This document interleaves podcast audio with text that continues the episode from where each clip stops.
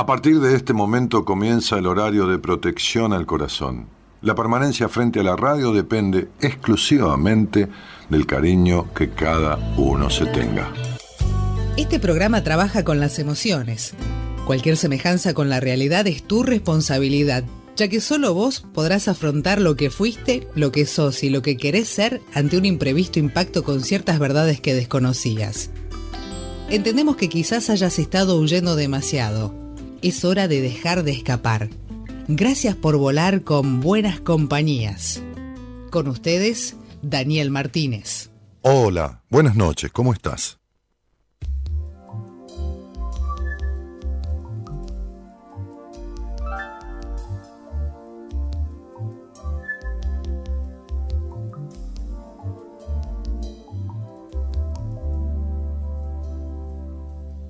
Decidir mi destino, desechar lo marcado y reventar los moldes y caretas que me van atando, que me van atando. Elegir un camino y no esperar los aplausos y disfrutar con todas las pasiones que me van salvando, que me van salvando. Solo así estoy viva al cantar. Solo así estoy libre al cantar. Y solo así estoy viva al cantar. Solo así estoy libre al cantar. Jugarme sin miedo, enterrar al fracaso apostar al sueño que me está quemando, que me está quemando.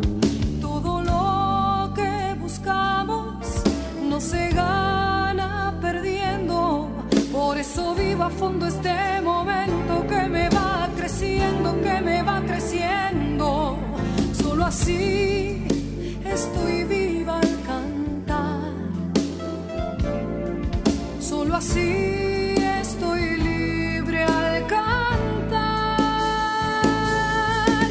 así estoy viva al cantar. Solo así estoy libre al cantar.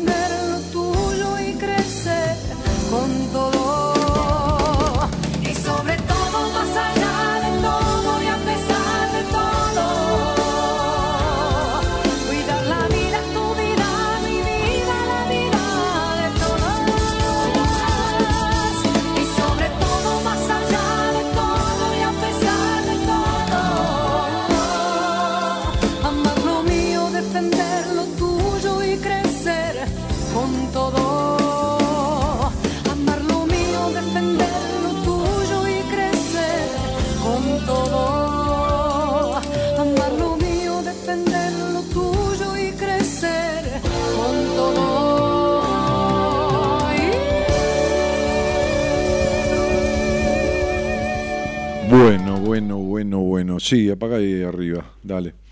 Eso es. Aquí estamos, buenas noches a todos. Este. Escribía yo un, apunte que, después mandé a, mis pacientes. Eh, tomaba un poco de gente que ha pensado antes que uno, y quizás mucho mejor, en alguna frase. Eh, es bastante largo, pero, pero voy a, tomar la idea, ¿no? Este, en un principio, mm, agarrándome de esto que dice y reventar los moldes y caretas que me van atando, ¿no? Veamos alguno, alguno de esos, alguno de esos moldes o caretas que te van atando, ¿no? Eh, y, uno de ellos es esto que yo titulaba, esperar a que una persona cambie por nosotros, por alguno, por vos, por mí, por quien sea, es una forma más de sufrimiento. Eh, me da los ojos muy oscuros, ¿no? Ahí no se me ven, ¿no? No se ven, no se ven los ojos, ¿no? No. Mejor con toda la luz. ¿Eh? Este, es una forma más de sufrimiento. Eh, el cambio, o sea, el hecho de adaptarse, el hecho de amoldarse para poder esperar, para poder soportar esas situaciones que son contrarias a, digamos, a, a, la inercia de uno, a lo que uno lo lleva, ¿no? a lo que uno desde adentro de uno quisiera, no es fácil. En realidad, acomodarse a las situaciones requiere de toda una cuestión de postergación. Estar cómodo es otra historia. No es lo mismo que acomodarse. Entonces, esta, esta cuestión requiere de una inversión de recursos extraordinarios, como un esfuerzo, también de negociar, ¿no? con miedos que uno tiene, porque hay miedo cuando uno queda a esperar al otro, ¿no? a que el otro sea como uno quiere que sea, tolerar incertidumbres, tiempos, un montón de cosas. ¿no? Las relaciones de poder, donde, donde el poder debe estar distribuido equitativamente, ¿no? el poder entre comillas, en la pareja, en novios, en esposos, en padre e hijo, en madre e hija, en madre e hijo, padre e hija, bueno, amistades, es decir, cualquier tipo de relación afectiva entre dos personas, lleva a que cuando hay asimetría en esta cuestión de poder, hay como en algunas personas una postergación en pos de la espera del resultante de lo anhelado del otro que nunca llega. Esto produce un sufrimiento, por supuesto. Esperar a que esa persona cambie por nosotros suele ser, por término medio, una forma inútil de sufrir. Escribía yo que decía luego que esta realidad se da con frecuencia en las relaciones de pareja y desde ya, en muchísimos casos, en la de padres e hijos. Ahí es donde uno siempre anhela que el otro entre en razón. Algún día va a reconocer, algún día, ¿cuántas veces alguna persona se queda esperando un te quiero de la madre o del padre que nunca llegó? Nunca porque por ahí se murieron y nunca tuvieron el reconocimiento que deseaban. Y este vínculo, que es un vínculo de pareja, de pareja, no de pareja de, matrimonio, ni de pareja de amante, no, no, de pareja, de dos, que deberían ser parejos en esta cuestión de la ternura o de la aprobación o de la estima, eh, parejos. No lo es, es asimétrico. Está el esforzado, el que se esfuerza el que se sacrifica en pos de obtener una vez, aunque sea una vez, un reconocimiento. Y está el otro, que permanece inmutable, inmóvil, casi inerte, indiferente.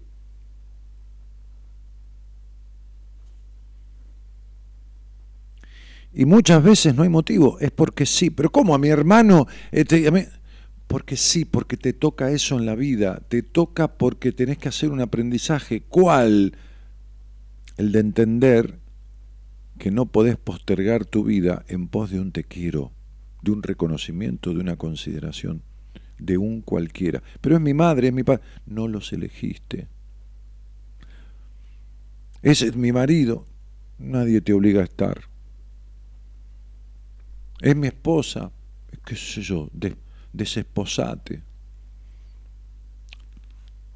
Porque es la única vida que tenés. Y entonces la estás utilizando en pos y beneficio de un anhelo que no se concreta, no en una semana, en años. Ahí donde uno de los miembros de esas parejas, sean de lo que sean, hijos, amigos, ¿verdad? Anhela que el otro entre en razón, que su comportamiento mejore y que un buen día, escribía yo aquí, aprenda a amar del modo que uno espera, aprenda a dar el cariño del modo que uno espera, aprenda a dar el reconocimiento del modo que uno espera. O sea que uno de los dos reconozca al otro, el que falta, ¿no?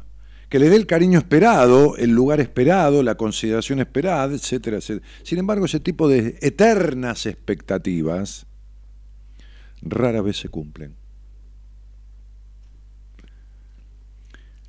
tenemos que asumir que creer que alguien va a dar por nuestro simple deseo un cambio de 180 grados a su actitud y a su comportamiento, asienta las bases de una dependencia emocional tan dañina como desgastante.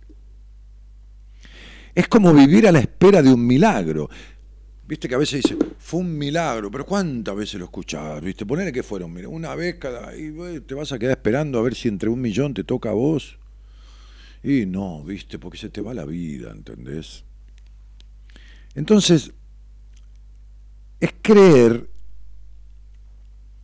es creerle al otro cuando afirma esto de, de que, bueno, que ya voy a cambiar, bueno, este, eh, lo que pasó no volverá a suceder, eh, bueno, teneme paciencia, eh, ¿entendés?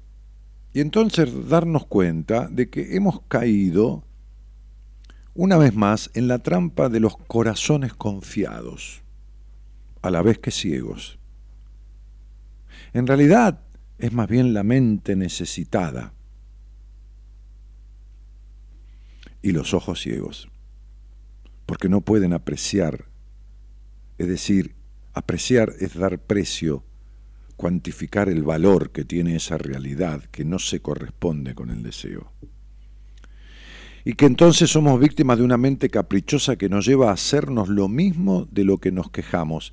O sea, estamos quejándonos de la falta de cariño, de la falta de reconocimiento del otro, de la falta de consideración, sea padre, amigo, hermano, madre, abuelo, lo que fuera, hijo, y resulta que nos quedamos, no nos consideramos, no nos queremos bien porque estamos detrás y propiciándonos el sufrimiento, yendo en contra de los deseos sanos y naturales, que es el bienestar, que es el, el buen trato y todo lo demás.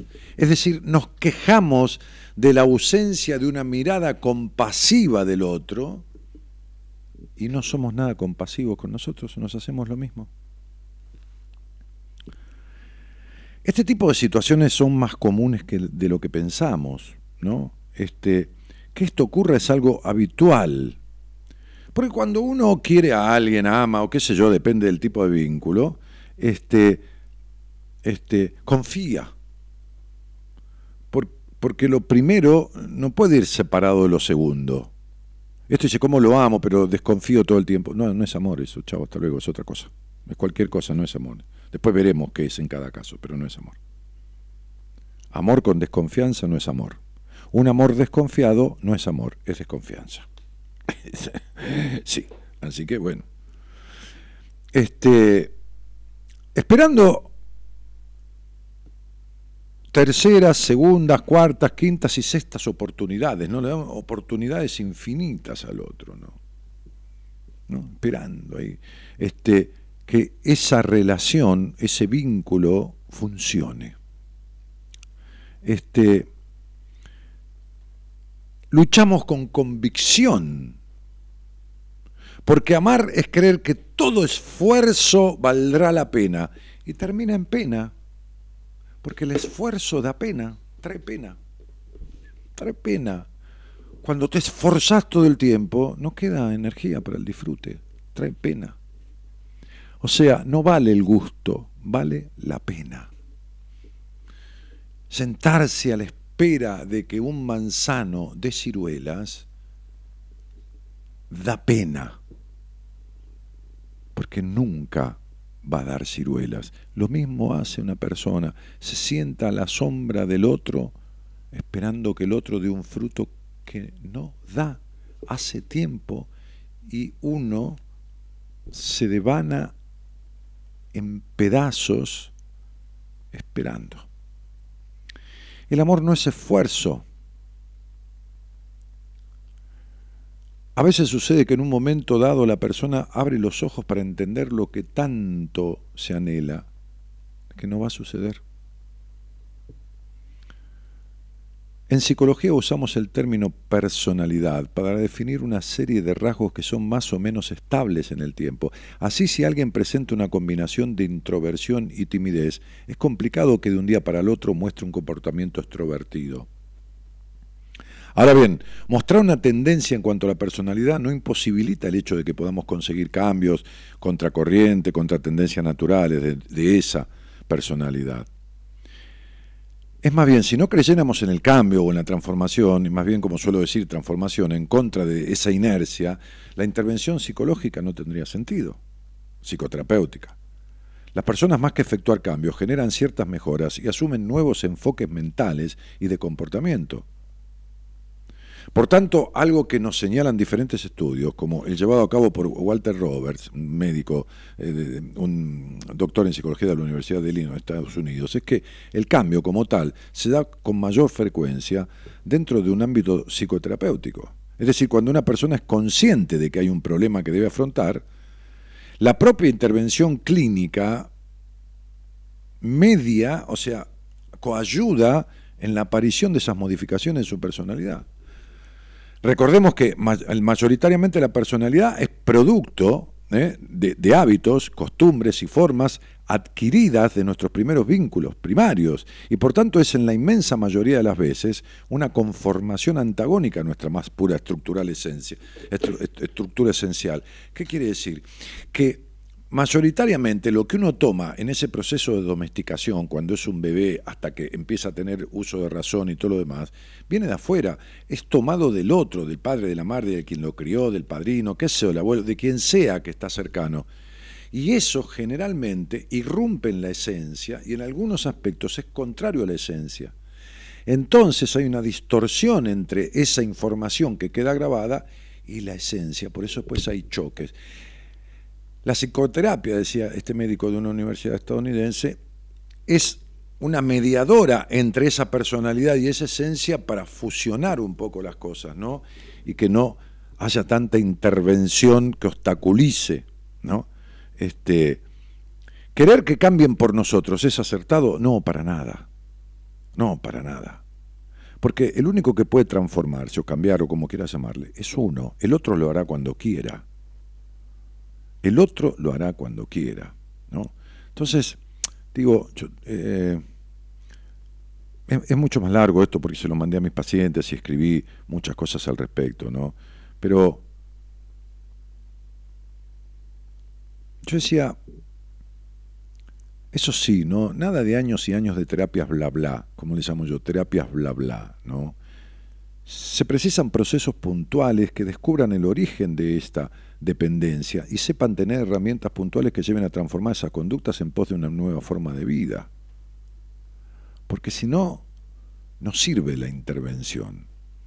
Para que uno solidifique la confianza en uno y de, un momento en donde esa construcción de la confianza determine que uno pueda decir, así es como soy, o me tomas o me dejas. A quien quiera, al padre, a la madre, porque, vuelvo a repetir, en la vida no hay obligación de querer a nadie, pero sí de asumir responsabilidades. Si tengo una pareja, tengo una responsabilidad que tiene que ver con el afecto. Yo decía el otro día que ya las, hasta la ley de sociedades, cuando uno hace una sociedad anónima, establece lo que es el necesario el affectus societatis, ¿eh? del latín, el afecto en la sociedad, en esa sociedad que se conforma, sí que se forma con esos individuos. Entonces, el cariño es una cosa, el afecto es la empatía necesaria para lograr el bien común de los socios, el emprendimiento. Eh, entonces, yo le decía a una paciente que empezó a separarse de la madre, no separarse en la distancia, separarse emocionalmente. Me decía, todos los días iba a comer a la casa de mi mamá, pero todos los días, les digo, no es una nena, es una mujer, todos los días. Me dice, y antes de ayer le dije, no, no voy. Hace muchísimo tiempo que es que estuviera enferma que no iba. Porque está cerca, qué sé yo, viene del trabajo. Entonces, no, no voy, porque no, porque no tengo ganas, no, no pero se lo puedo decir sin culpa. Entonces digo, no hay obligación de que uno quiera a nadie, ni tampoco tiene que...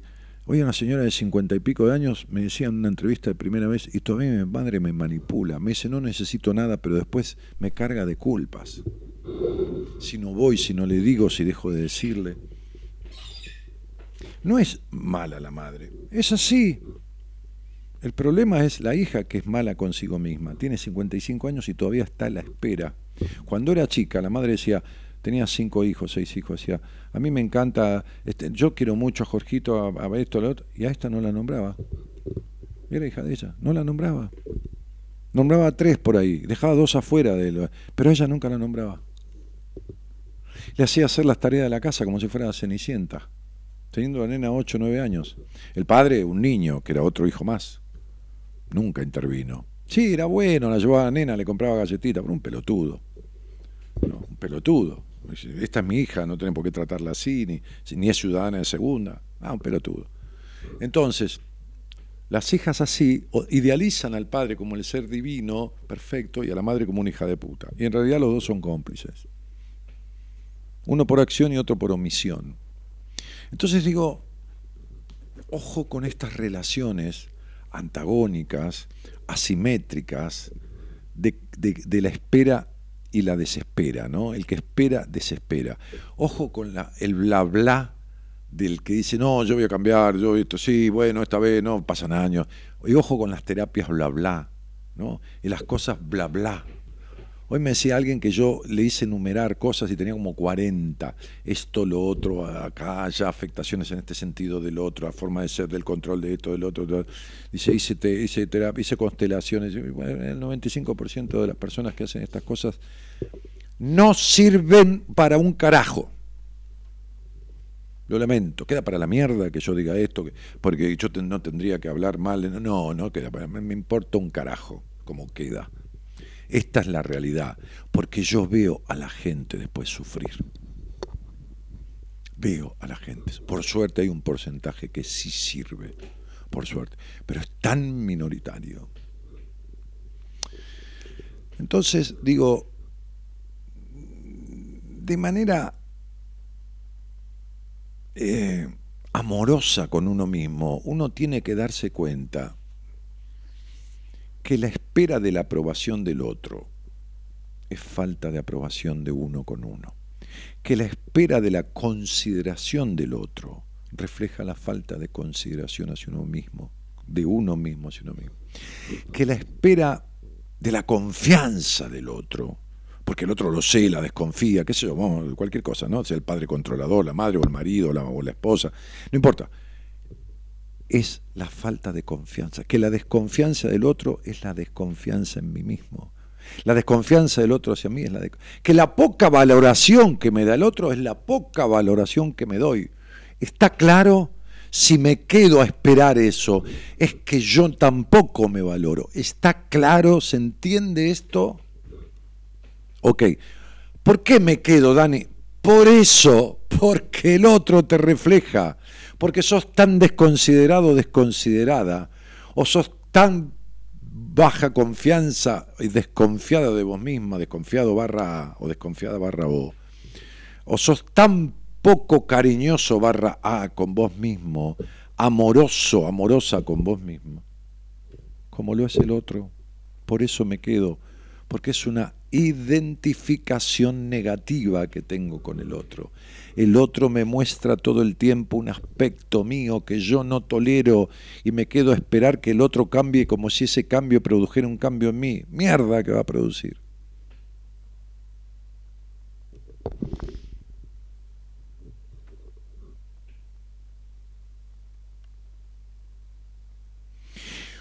Hoy me decía una paciente en un mail, porque yo me escribo mucho los mails con los, pacientes, eh, hago una historia clínica y ahí nos escribimos todo el tiempo. Soñó anoche, me cuenta, pasado mañana tienen que me cuenta, hablamos por teléfono, le explico lo que me escribió, pero tengo toda la historia ahí que tiene el mail, tiene 10 metros después.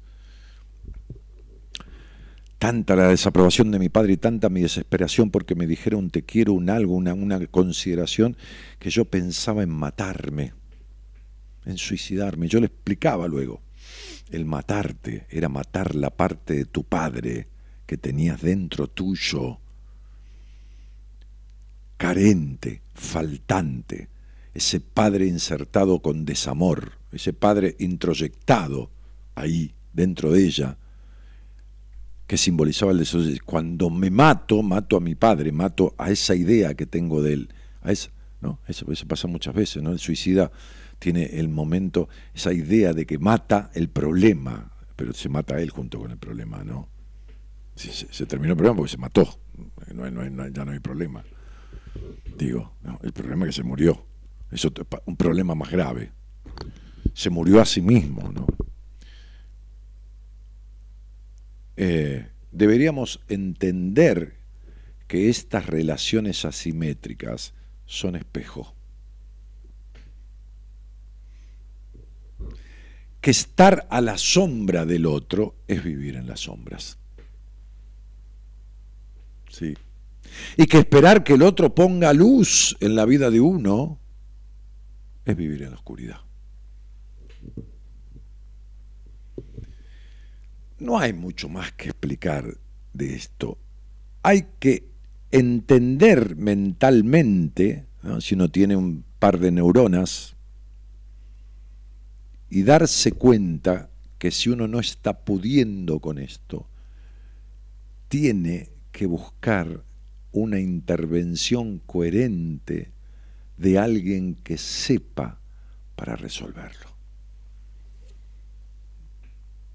Si no puede uno, por supuesto. Hay personas que pueden, cuelgan la galleta, no cuelgan. Mira, hace cinco años que estoy aguantándote que esto, que lo otro. O mira, yo no voy a aguantar más tu desprecio, tu, tu chao a la mierda. Y se fue. Y está muy bien, me parece bárbaro, pudo. Gracias a Dios y qué sé yo qué santo. O a, quien sea. O a la vida. Pero hay otros que no.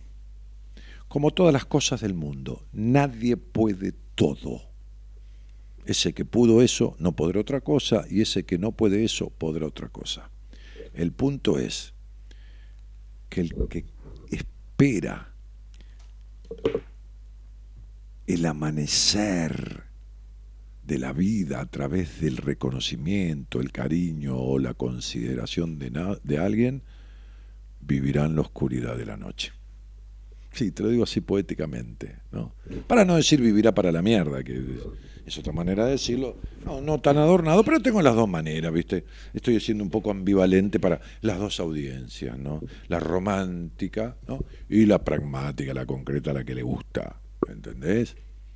Cortito y al pie, ¿entendés? Bien, razón por la cual es hora, sería momento, digo yo, de entender que quedar a la espera espera del cambio o transformación de una persona de la cual uno querría recibir algo que hace tiempo no recibe. Por supuesto, no hablamos de un regalo que, el otro tenga la plata, eso es otra cuestión. Pero con respecto al cariño, la consideración, la, la, la, la, la, qué sé yo, la amorosidad, el buen trato, la, la, la, la, la, la, la, la, la, es generarse una cuota importantísima de sufrimiento y meterse en el área del sacrificio. Es sacrificarse para... Y no, no. Vamos de vuelta. Un amor sacrificado no es amor, es sacrificio. Bien. Buenas noches a todos y muchas gracias por estar. Te invitamos a viajar con nosotros con un destino en común. Descubrir lo que te está haciendo mal. De 0 a 2, Buenas Compañías, con Daniel Martínez.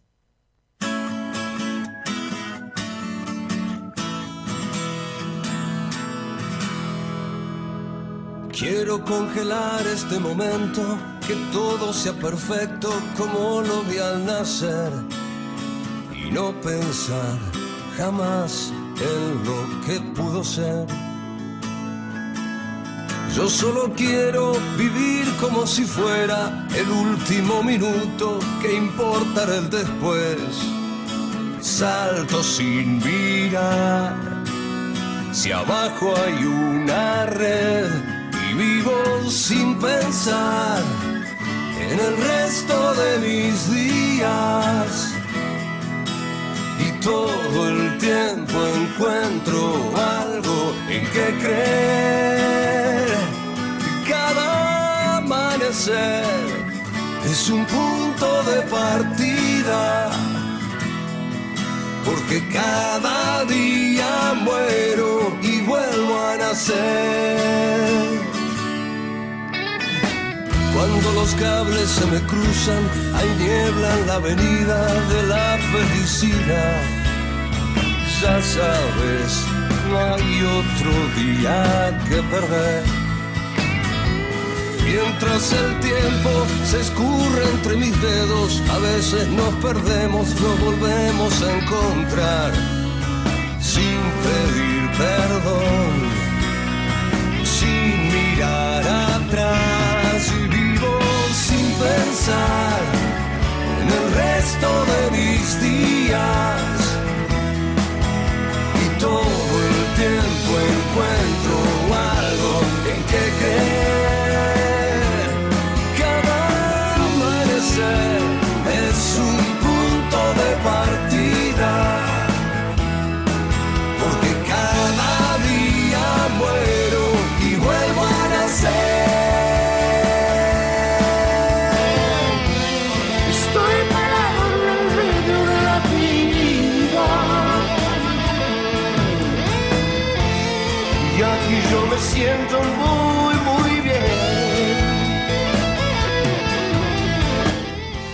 Y saludan a Anabel Sánchez y Miriam Russo y Analía Santillani, Estela Maris, que va a cumplir años el viernes, y comentame algo.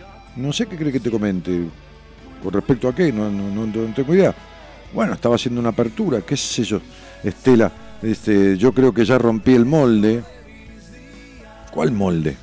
Bueno, Estelita, este, no te deseo feliz cumple porque no se desea adelantado, eh, pero este, un cariño grande. Eh, y Mirta Alicia que saluda, este, y muy mala señal hoy, dice Estela, que, es mía, aclaro. Bueno, este, Marina dice, Dani desde Paraná, escuchando atentamente tu programa.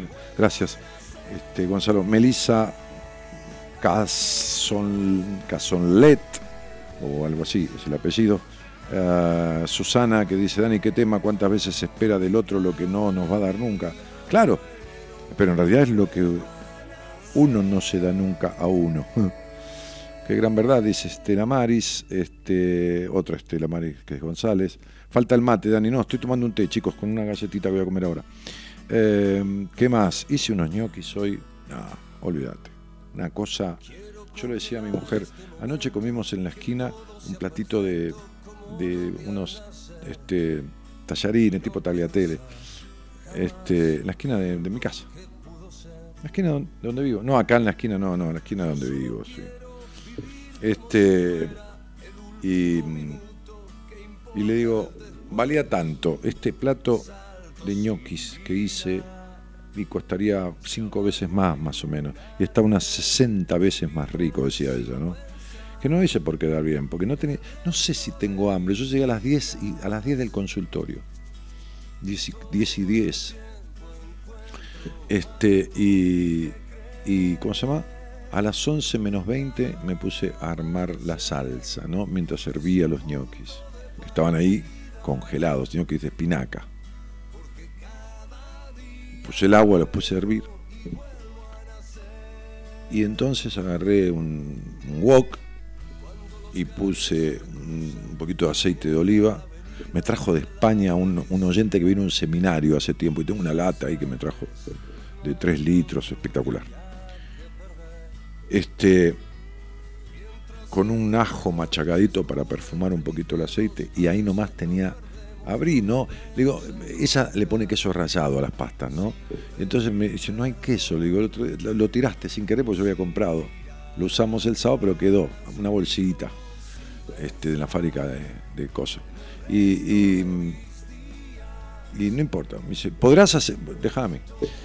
Entonces, este, corté unos puerros muy finitos, eh, los fui cortando y los puse ahí en el oliva. Le eché un poquito de sal marina y lo tapé al wok para que no se evapore los jugos que va soltando con la sal.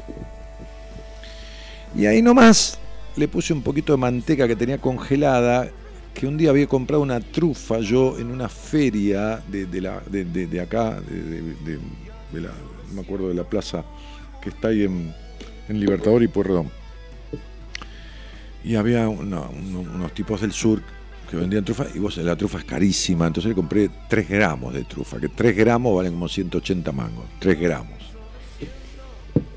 Entonces había hecho manteca trufada, ¿no? Había cortado y está congelada. Puse un poquito de eso para darle gusto, una base y un poco de untuosidad, mientras se salteaban esos puerros, ¿no? Entonces ahí nomás agarré y le dije, ¿hay leche, nena? Sí Traeme un poquito de la heladera. ¿Tenés el mixer? Sí, vení que me vas a ayudar. Poné leche dentro del mixer. Cuando los puerros estuvieron blanqueados, que se aflojaron, agarré los puerros, el aceite, el ajo, lo puse adentro del tarro del mixer y le dije, con la leche, qué sé yo, dos, tres dedos de leche ahí en el tarrito ese de plástico del mixer, y dije, toma, pasale el mixer ahí y hacía una salsita, una crema de puerros entre lo poquito de manteca, el aceite de oliva y, todo el cuerpo de esos puerros ablandados y, el, el, ¿cómo se llama? Este, y, esa leche, se hizo una crema de puerros. ¿Y qué le agregué? Un pedacito de roquefort. Ahí ya tomó el gusto a queso. Un pedacito de roquefort y mientras tanto en el wok yo iba salteando unos tomatitos cherry cortados al medio. Cuando terminé de saltear los tres o cuatro minutos para que se aflojen y larguen su jugo, puse esa crema de puerros hecho sin crema, con leche, incluso leche deslactosada, que tenía que estaba mixado con el queso roquefort y esto y el ajo y los puerros y la cremita, digo el pedacito de mantequita esa, chao, en el wok, arriba de los tomates, hasta que hirvió. Cuando empezó a hervir, le tiré los ñoquis. ¿Y qué puse? Un poquito de agua del hervor de los ñoquis. Hay que poner un poquito de agua para aflojar la salsa, pero aparte para ¿eh? mezclar los sabores de esa salsa con el sabor esencial que queda en el agua del hervor. Olvídate, una cosa impresionante. La señora de Martínez se comió dos platos. No tengo mucha hambre, me dijo, ¿no? no sé, no tengo sensación de... Se comió dos platos, que no come nada, porque come un poco y listo, dos platos. Yo comí uno, no quería comer mucho, y el resto que quedó se lo iba a poner en un tupper para llevárselo mañana a su consultorio. Qué divina. Una cosa impresionante. Imposible hacer eso mejor. Foto no tengo. No, no saqué foto. No, no, no. Imposible hacer eso mejor. Siempre es que yo tendría que tener, ah, siempre, hace años, tengo un amigo que siempre dice también, varios que eh, un restaurancito de 8 o 10 mesas, no 8, 7, 8 mesas exclusivo. Pero ¿saben qué pasa? Yo estuve en un restaurante grande. Y es esclavo. Si son 8 mesas, es esclavo igual que si son, como yo tenía, lugar para 120 personas. Que tenía en sociedad un restaurante. Porque un socio que tenía yo de mi inmobiliario me rompía las bolas que quería tener un restaurante porque el padre había sido un gallego gastronómico y jodía, anda, cagar. Después me pidió por favor que lo vendiéramos, ¿no? Y vendí la parte nuestra, por supuesto. entonces, este pero a mí me encantaría la idea, ¿no? De armar restaurante con cubiertos fijos en el sentido de te doy de comer, vení que tengo cuatro o cinco platos, no era con una carta de 80, no, no, no, no. Hay esto de comer, estos cinco pasos, ¿no? Estos cinco pasos. El otro día vino Matilde Crecí, que es mi amiga de toda la vida, una psicopedagoga brillante, lo mejor que he conocido en ello, olvídate, máster en la Universidad, de Salvador, la primera psicopedagoga este, este, que da eh, em, cátedra en posgrados universitarios de psicopedagogía, la primera psicopedagoga del país experta en adicciones con un máster en adicciones en El Salvador. Bueno, 200.000 títulos, pero aparte la cabeza que tiene, ¿no? La cabeza. Y le hizo un menú de cinco pasos, porque cociné el postre inclusive, el postre fue de cocina, no fue un pues, está bien que si uno hace helado con fruta, no pero no, no, no, no, no. Yo elaboré el postre. El postre tenía fuegos, ¿ok? O sea, pasó por, por el postre, pasó por, por, por, el, por un recipiente, pasó por un hervor, pasó por, por, un proceso. Unas frutillas flambeadas con helado de crema y menta, de, hojas de menta espectacular. ¡Buah! Nada, los ñoquis estaban Bien, no sé a qué venía. Ah, que yo iba a comer unas galletitas ahora. Sí, cierto, cierto, cierto. Bueno, qué decir. Em, sigamos acá. Un manjar esos ñoquis. No, no te puedo explicar, Cristina, lo que eran esos ñoquis. No, no, no, pero te lo digo en serio. ¿eh? O sea, a ver, he comido pastas en algún restaurante.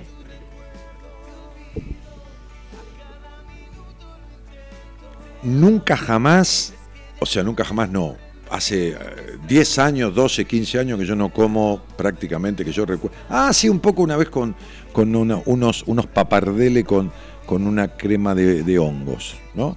Bien. Pero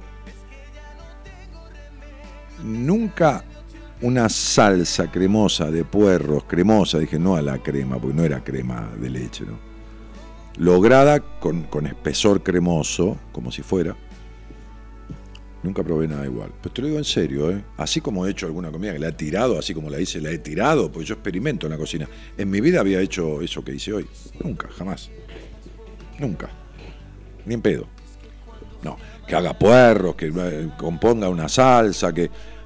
Ah, sí, una salsa de puerros, crema y champiñones para poner arriba de unas pechugas de pollo. Sí, eso sí, pero esto, mixearlos, eh, hacer una cremita, agregarle, no.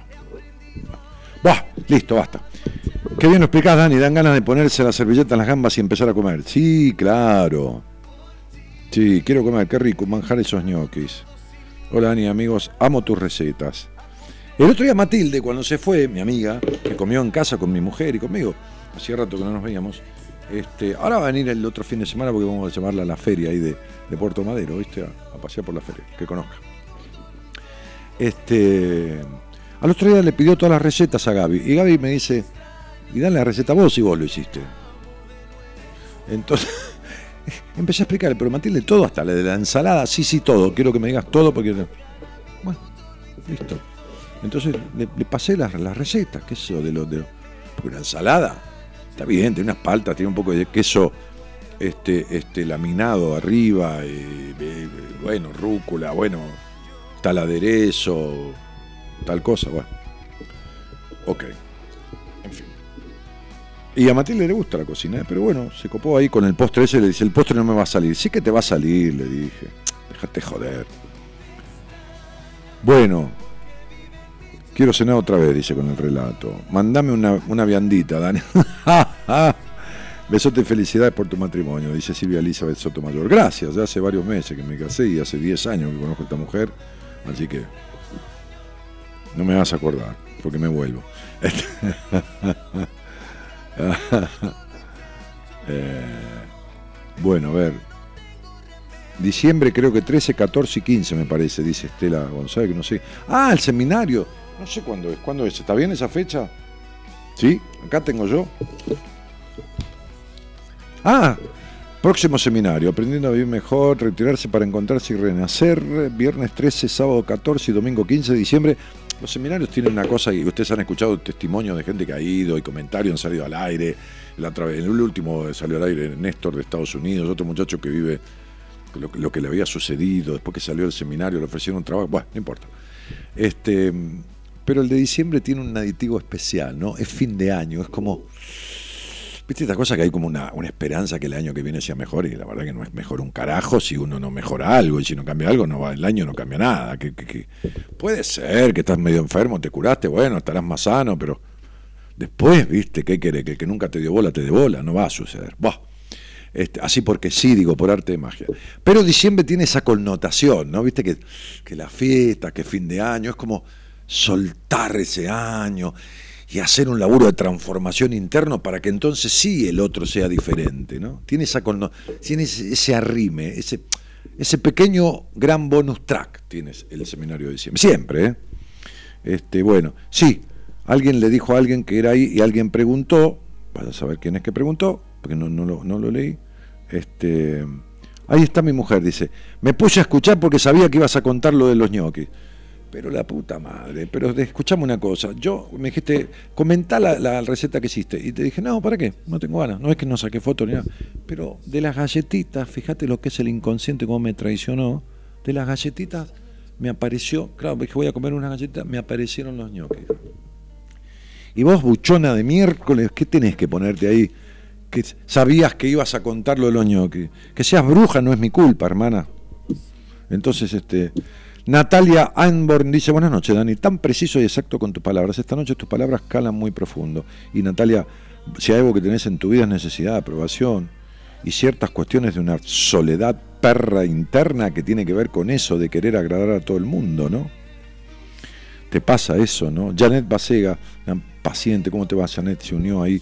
Este, ¿Qué tema el de hoy? Totalmente cierto, eso es un maestro. No, es una observación de la realidad y de observar lo que le pasa a las personas que vienen a verme. ¿Vos te parece veintipico de años tratando o esperando que el padre o que la madre le diga, esta señora de 55 años, la otra piba tiene treinta y pico años, pensar en suicidarse por el maltrato de este tipo y tratar de devanarse en, la necesidad y el deseo de que algún día este tipo, un pedazo de hijo de puta que es el padre maltratante, que le diga, no, mi chiquita querida, pero no, ni en pedo, ni en pedo.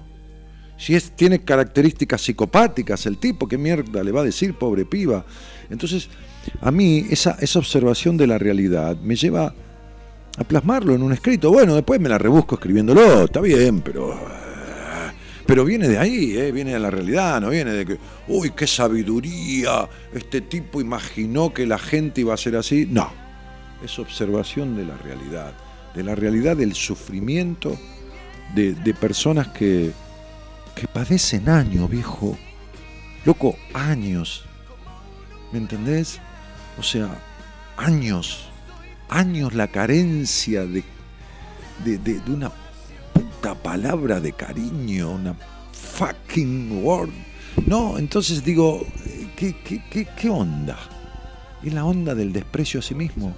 Porque al ser criado en el desprecio, el mandato es me voy a despreciar. Al ser criado en el abandono, el mandato es me voy a abandonar. Al ser criado en el, en el, en el, en el, ser desconsiderado, el mandato es me voy a desconsiderar. Al ser criado en la sobreprotección, el mandato es me voy a anular. Está claro, me voy a anular.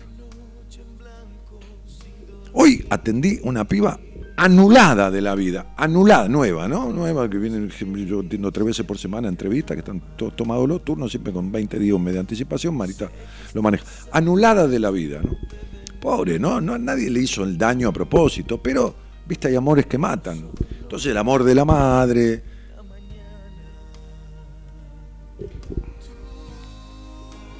La madre le dijo a mi productora después de la entrevista, qué lástima que mi hija no grabó todo lo que habló con Daniela si yo lo escuchaba.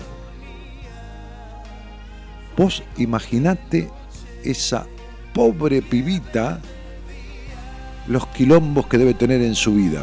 Si, si teniendo veintipico de años, la madre, pobre, con la mejor de las intenciones, que ya la hizo recontramierda la hija, si está escuchando ya voy a hablar con la madre yo, pues si la hija quiere hacer terapia conmigo, primero voy a hablar con la madre, porque con una madre así es imposible tratar a una hija si no se corre un costado, este, le recontracagó la vida a la hija. Pobre, la madre no sabe que le recontracagó la vida. Sí, se la recontra recagó hasta ahora.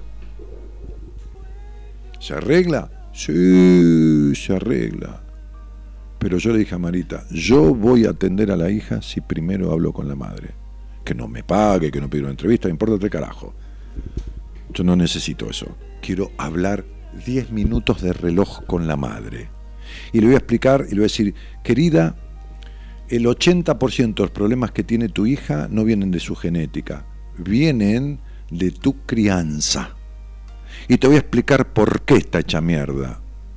Y tomando medicación hace cinco años, intoxicada de medicación. Te lo voy a explicar, por esto, por esto, por esto, por esto y por esto. Si no te corres un costado, yo no voy a atender a tu hija, porque yo no puedo desinfectarla si vos la seguís infectando. ¿Me entendés? Porque el daño que le hiciste inconscientemente, pero por tanto cariño, porque todo lo demasiado en la vida es malo, le ocasionó esto, esto, esto, esto, esto, esto y esto. Porque tiene siete, ocho cosas, más no se pueden tener. De ahí en más es psicopatología ya, ya es una enfermedad. Entonces, está afectada en seis o siete factores, que son todos los que se pueden tener afectados en la vida. Psicoemocionalmente. No hay más que eso. Más no hay.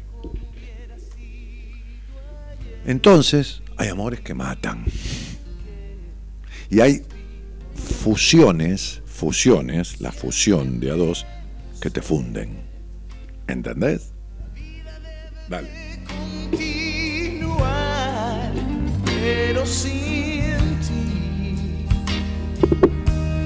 se quedó por la mitad. A medio Sí, el otro día me decía una paciente, yo estoy desde siempre, Dani, buscando mi otra mitad. ¿Qué otra mitad? Quiere decir que sos a medias. ¿De qué otra mitad me hablas? Si vos buscas tu otra mitad, quiere decir que sos a media. Que si encontrás a alguien en la puta vida te puedes separar y vas a generar una dependencia de mierda. Porque sin el otro sos solo la mitad. No existe la mitad de uno. No hay mitad. La media naranja, es una cagada todo eso, no existe la mitad, ni el amor de la vida, ni tres carajos de nada. El amor de la vida es el que está con uno. Ay, perdí el amor de mi vida. No hay amor de la vida. El que está, eh, si no está con vos, no es el amor de tu vida. Listo, chao, hasta luego. Basta de mentiras, inventos boludos, ilusiones eh, que frustran, que es para producirse sufrimiento, que esto, que... Chao, listo, hasta luego. La única verdad es la realidad. El amor de tu vida está con vos. No está con vos, no es el amor de tu vida. Mi padre debería quererme, debería un carajo, no te quiere, no debería nada, debería ser responsable de tu crianza y de acompañar al desarrollo en libertad, en sana libertad de esa niña, nada más. Ningún otro, no te, no te quiere, no te puede querer. Listo, hasta luego, no hay obligación de querer a nadie. Terminemos con las utopías de lo que él debería, no hay debería. No hay, terminemos con los rótulos boludos. No existe esto. No hay, la vida no es un decreto del presidente, de la presidenta o de quien mierda sea. No, no se decreta la vida. Los vínculos no son decretos. Son muy difíciles los vínculos humanos y las personas encima no los complican, no es que los complejizan, ya de por sí son complejos, los complican con necesidades, obsesiones, caprichos, etcétera, etcétera, etcétera. Dale.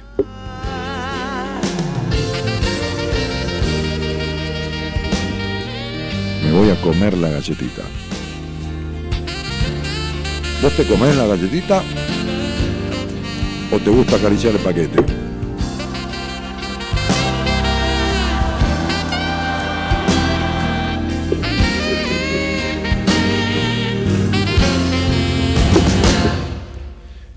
Llevamos mucho tiempo hablando y no te seguiré aburriendo más con mi discurso. Solo te llamaba por saber si por si acaso tú también necesitabas. No Mariano bien dice un genio Dani. Eh, Natalia dice, tenés razón Dani, solo observaña años de estudio y trato con la gente. Viví tres años en Buenos Aires, estaba estudiando psicología y un día sin tiempo a pensar de la noche a la mañana, asumiendo mi culpa y mis miedos, tuve que regresar a mi pueblo. ¿Tuve? No, regresaste porque quisiste. Además, en tu pueblo o cerca de tu pueblo se estudia psicología. Natalia, toda tu vida dejaste todo por la mitad. Todo tenés por la mitad, ¿eh?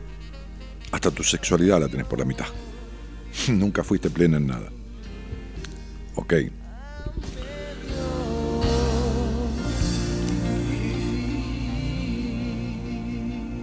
Eh,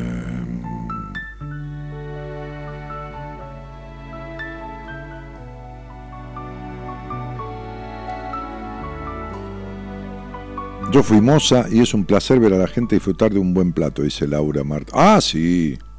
Olvídate. Eh, ¿Y ese menú tan divino con qué se tomó? No, no, no, no, no, no tomé con Hernán. No, el otro día sí. El otro día, este, el sábado, no tomé porque ayer tomé una copita de vino. Encima un vino que descubrí a través del mozo que me atendió ahí en la esquina de casa. Pues pedí una copa, le digo, ¿qué tenés un Malbec? Me dijo este. Uy, le dije, probé. Ojalá, la puta madre, a ver, tráeme una botella, quiero ver. Muy bueno. Hoy llamé por teléfono y lo encontré, estaba buscando vino chiquitito. Porque, viste, Gabriela no toma prácticamente un poquitito, de, de casualidad, ¿no? Entonces uno abre una botella de vino, yo ni, ni loco, me tomo una botella entera de vino. Entonces, el vino de medio incluso es mucho. El 3.75, son dos copas. Entonces uno toma una por ahí, o una segunda, comiendo algo, una bueno, no andas tirando el vino, viste que no hay que tirar nada. Las cosas no, no, no valen más. Y, y justo ayer ese vino y me puse, entré en, una página ahí este, de, de comercio electrónico, este, y había 375 de ese vino, de 375 centímetros cúbicos. Y había, y lo llamo al tipo, y, y- y me dice, sí, tengo. Llamo a uno de mis amigos, que sé que quería también, digo, este, este, Pupi, ¿querés que no? Sí, Dani, comprá lo que, lo que encuentres y vos quedate con lo que quieras, lo que no me traes a mí. Lo llamo Enrique Audine, le digo, che, Enrique, encontré un vinito de puta madre, 375, es un Malbec riquísimo, parecido a tal, le dije, ¿no? Que es una marca que yo le hice probar a él y le gustó esa marca. ¿Querés una caja? Son 12 botellitas, lo encontré en un precio bárbaro. Dale, me dijo. Así que le compré cuatro cajas al tipo hoy a la mañana y ya tengo mi vinito chiquitito que hace rato que estoy buscando. Uno para Pupi, uno para Enrique y dos para mí. Ok. Así que no, flaco, no tomé vino. Hola, buenas noches, Joaquín, ¿cómo te va? Hola Dani, ¿cómo te va? ¿Todo bien? Sí, querido vos, ¿de dónde sos? Bien, de San Miguel de Tucumán. Estaba tomando un vinito también antes de hablar con vos. Mira, bueno, salud, hermano. Salud. ¿De qué parte sos de- del Tucu? De Capital, de San Miguel. De San- ah, perdona, de San Miguel, sí, sí. Che, ¿y con qué me vivís? Eh, solo. Vivo en un monoambiente cerca del centro. Mira, ¿y a qué te dedicas, Joaco? Bueno, a la mañana tengo una pasantía en un organismo público eh, porque estudio ciencias de la comunicación y, y bueno, es una pasantía que, que va por convenio con la facultad. Claro. Y a la tarde me dedico a, bueno, soy representante de marketing de unas empresas de electrodomésticos, así que básicamente voy de un local a otro haciendo control de stock, de exhibiciones. Eh, a la tarde sí laburo solo, soy el único representante de la empresa en Tucumán, así que Ah, y es una, es, es empresa que tiene Sí. una llegada en el área de, de toda la provincia o, o de otras provincias también. Tiene está en Buenos Aires, Sí. Rosario, Mm. eh, Córdoba y Tucumán. Ah, mira. Bien. Así que el laburo de la tarde es medio, eh, bueno, eh, lo hago solo, así que voy de un lado a otro, no ¿Y qué es, de- qué es de electrodomésticos? Sí, electrodomésticos. Aires acondicionados, lavarropas, toda línea blanca, electrodomésticos pequeños, eh, pavas eléctricas. Y son 15 productos. Ah, 15 productos nada más en total. Sí, sí, sí. Ah, bueno. ¿Y tiene locales o, o- o vende a través de vendedores este, eh, hogareños? No, lo que yo eh, lo que yo sería eh, sería un eh, a ver un repositor externo. Pero, Yo trabajo no soy no soy vendedor, sino que yo Sí, sí, te entiendo. asesoro a los vendedores. Pero entonces, ¿tiene locales la empresa? O, son- son- es como esa bomba, ponela de cosméticos. Eh, claro, una cosa así. Lo que pasa es que yo trabajo como representante de marketing y la empresa es de marketing. Es una empresa de marketing Ah, está bien, que está está tercerizado, claro, está tercerizado y la sede está en Buenos Aires. Muy bien. ¿Y con eso te mantenés, Joaco? Sí, con los dos laburos medio que sí. Sí, vivo ¿Por qué dos? Me doy eh, el laburo de la mañana, la pasantía, y el de la tarde. Ah, claro, Eh, Sí, y sí, me doy con los gustos, medio que sí, me alcanza. Bueno, un vinito, pagar el alquiler, pagar, Sí. salir con una señorita a tomar una cerveza, qué sé yo. Señorita Sí, señorita, cosas, sí. señorita o señorito, ¿qué es lo que te gusta? Eh, señorita, por ahora señorita. No, todo bien. Che, este, Joaco, ¿y vos conocés el programa o a mí o qué sé yo? ¿Qué? ¿De- ¿Desde cuándo? Mira, te escucho, te conozco en realidad desde hace nueve años más o menos, Ah. desde hace bastante, pero hubo años donde no te escuchaba. No, ni que ver, está- está Eh, perfecto. Sí, pero sí, hace bastante. Te, la primera vez que te escuchaba estaba en la secundaria, me acuerdo. Y, y bueno, después hubo años que no te escuchaba y hace poquito volví a escucharte. Bueno, che, este, y mm, 5 y 3, 8 y 3, 11. Che, Joaco, ¿y, y qué onda? ¿Qué, qué- qué- qué te trajo a la charla? Bien, estoy en un momento lindo en mi vida. Está bueno lo que lo que estoy pasando. Estoy viviendo solo hace poco, hace un año, este, y medio que fue un año de adaptarme. de- de- bueno, eh, la pasantía fue un laburo nuevo. Este, arranqué teatro, que es una cosa que quería hacer hace Te iba, tiempo. te iba a decir, ¿qué has Este, encontrado autoexpresivo? Te iba a preguntar eso, porque estaba mirando tu fecha de nacimiento, En conjunción con alguno de los nombres, y te iba a decir, ¿qué, qué has encontrado de autoexpresivo o algo que te identifique, que te sientas como reflejado en eso que haces, ¿no? Que puede ser el laburo también, pero algo lúdico, ¿no? Entonces, justamente, ¿no? Este, porque, porque tu fecha de nacimiento tiene un total, el número, que, que, que hace que la persona cuando está medio despistado, medio salido de la ruta que debe transitar medianamente en su vida, Sí. nada es perfecto, da vuelta, deja todo al media, vive necesitado de aprobación, eh, eh, se posterga en pos del deseo de los otros. todo. Ahora, cuando está medianamente bien rumbeado, es más leal a sí mismo, encuentra vehículos autoexpresivos, encuentra motivos de, o, o formas o caminos de autorrealización, ¿entendés? Sí, sí, sí, sí, sí. Yo creo que, eh, bueno, juego bastante al fútbol también, es como una actividad lúdica No, aparte seguro. del teatro que tengo, entonces Claro. me parece que en esas dos cosas y aparte por lo, por lo menos tengo la suerte de trabajar de lo que me gusta, porque yo estudio comunicación, trabajo de marketing, entonces medio que, que bueno, me gusta lo que hago. Sí, pero vos sos- Eh, tenés una capacidad natural para vender, ¿sabés? O sea, vendedor de servicios o vendedor de lo que sea, ¿se entiende? O sea, ma- market- sí, yo marketing. vendí, sí, sí vendí. Ah, no, es natural Sí. en vos. eh, Tenés 26 años, pero es natural en vos esto de la venta, ¿viste? Como es natural en vos, ojo, ¿eh? La intuición. O sea,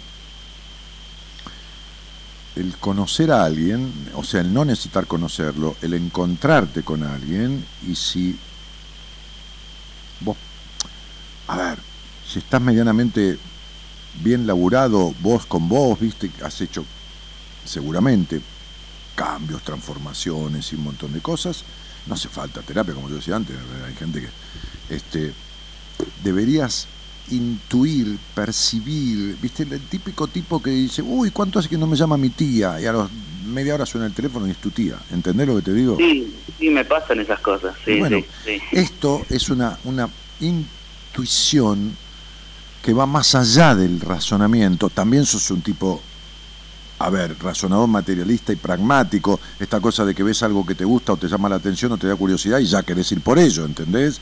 O sea, Sí. es un curioso, muy curioso. Este, este, pero bueno, nada, viviendo y aprendiendo, macho.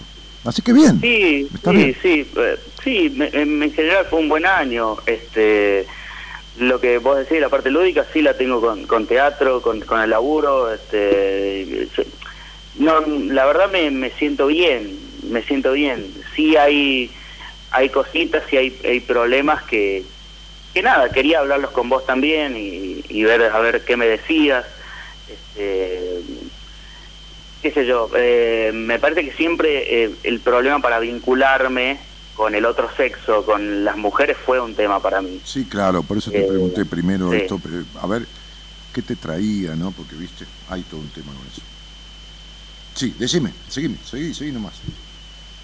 Nada, bueno, hace poco estuve con una chica este, que conocí estudiando teatro, este, y bueno, yo, mira, justo tuve hoy terapia. Eh, Yo voy a Ah, estás haciendo... psicólogo. Ah, Sí, sí, sí. ya me parecía, va, dale, y... Sí, sí, sí. Entonces, bueno, eh, él me dice que soy muy de, de pensarme mucho y observarme mucho y, y analizarme mucho y, y nada, hace poquito corté con la chica. Este, eh, nada, ella decidió que me veía más como amigo que como algo más, Ajá. lo que me parece que a muchos nos pasa, nos pasó.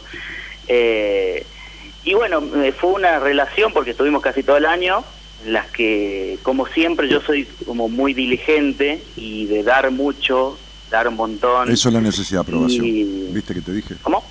Esa es la necesidad de aprobación. Sí, sí, tal cual, tal cual, Dani. sí. A ver, espera un poquito, Y- déjame, déjame ver un Sí, poco. sí. Eh,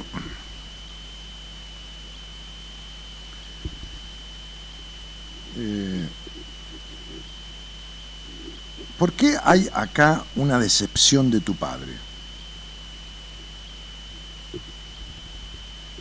¿En algún momento de mi vida o...? No, acá, acá lo que hay es que en el hogar donde vos naciste no, no faltó, como suelo decir yo en estos casos, que hay esta especie de conjunción numérica, Sí. no faltó lo necesario. O sea, donde comer, lo que comer, donde dormir y agua caliente para bañarse. ¿no? Después si hubo Sí. millones o no, eso no importa. Lo necesario estoy diciendo, ¿se entiende? Sí, tuvimos todo. Sí, Sí, está bien, está bien, está bien, sí, no faltó nunca. Está bien, eso está claro.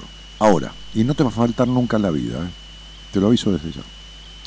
Trajiste esa Mm. puta estrella, digo puta estrella porque este que, que, que es una conjunción que, que yo la he comprobado miles y miles de veces, te imaginas en 25 años, y que hace que a la persona nunca le falte lo necesario, por más que se tire en una cama y no quiera hacer nada en su vida, le va a ser provisto de alguna manera extraña lo que necesita, básicamente.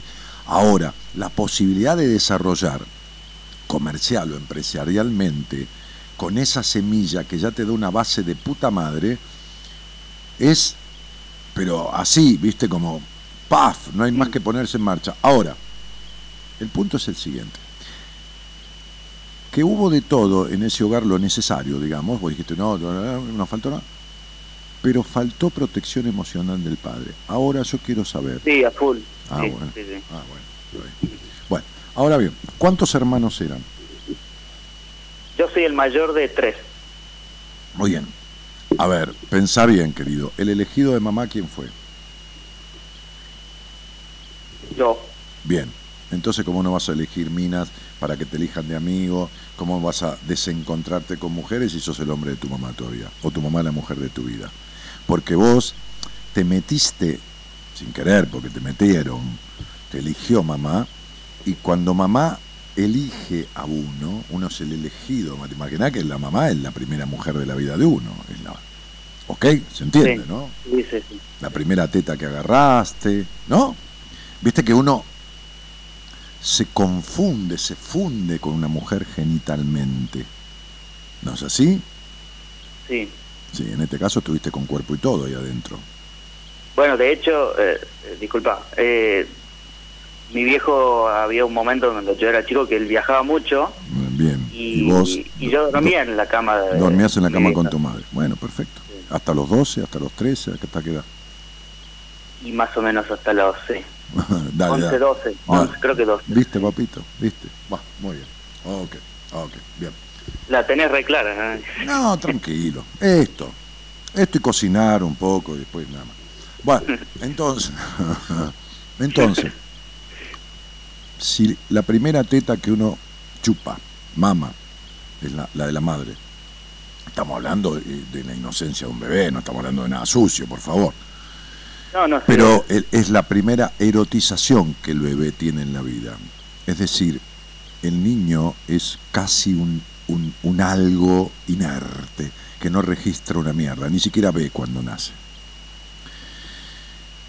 Lo erótico, desde lo freudiano, por supuesto, es lo placentero. Las primeras sensaciones de placer que tienen, de placer no sexual, de placer, de disfrute que tiene el bebé, son las caricias de la madre, el pecho, el ser nutrido. Vos te imaginás que ese mundo de mierda al que sale un chico después de salir de la panza es una mierda. Luces, frío, grito, ruido, esto, lo otro, ropa que le ponen, ropa que le sacan, se caga encima, se mea. Toda una mierda insoportable. La primera gran crisis de la vida es el nacimiento, ¿viste? Es la primera gran crisis, una mierda. ¿Viste que crisis significa cambio? de verdad? Buah, entonces, ahí el cobijo de la madre, más si tuviste una madre que te agarró, te absorbió y todo lo demás, el pibe encantado de la vida, uno encantado con la madre, ¿me entendés? Buah. Si a esto le agregamos que el padre se corre, el Edipo sano que toda niña o todo niño genera con la madre, ese Edipo, esa relación edípica de pertenencia mutua, dura debería durar 3, 4 años, ahí, y ya la presencia del padre o la misma madre va como separando al niño, dejando que se frustre, dejando esto, dejando lo otro. No como a un primo mío que la, mi, mi tía le sacaba hasta los hilitos de la mandarina.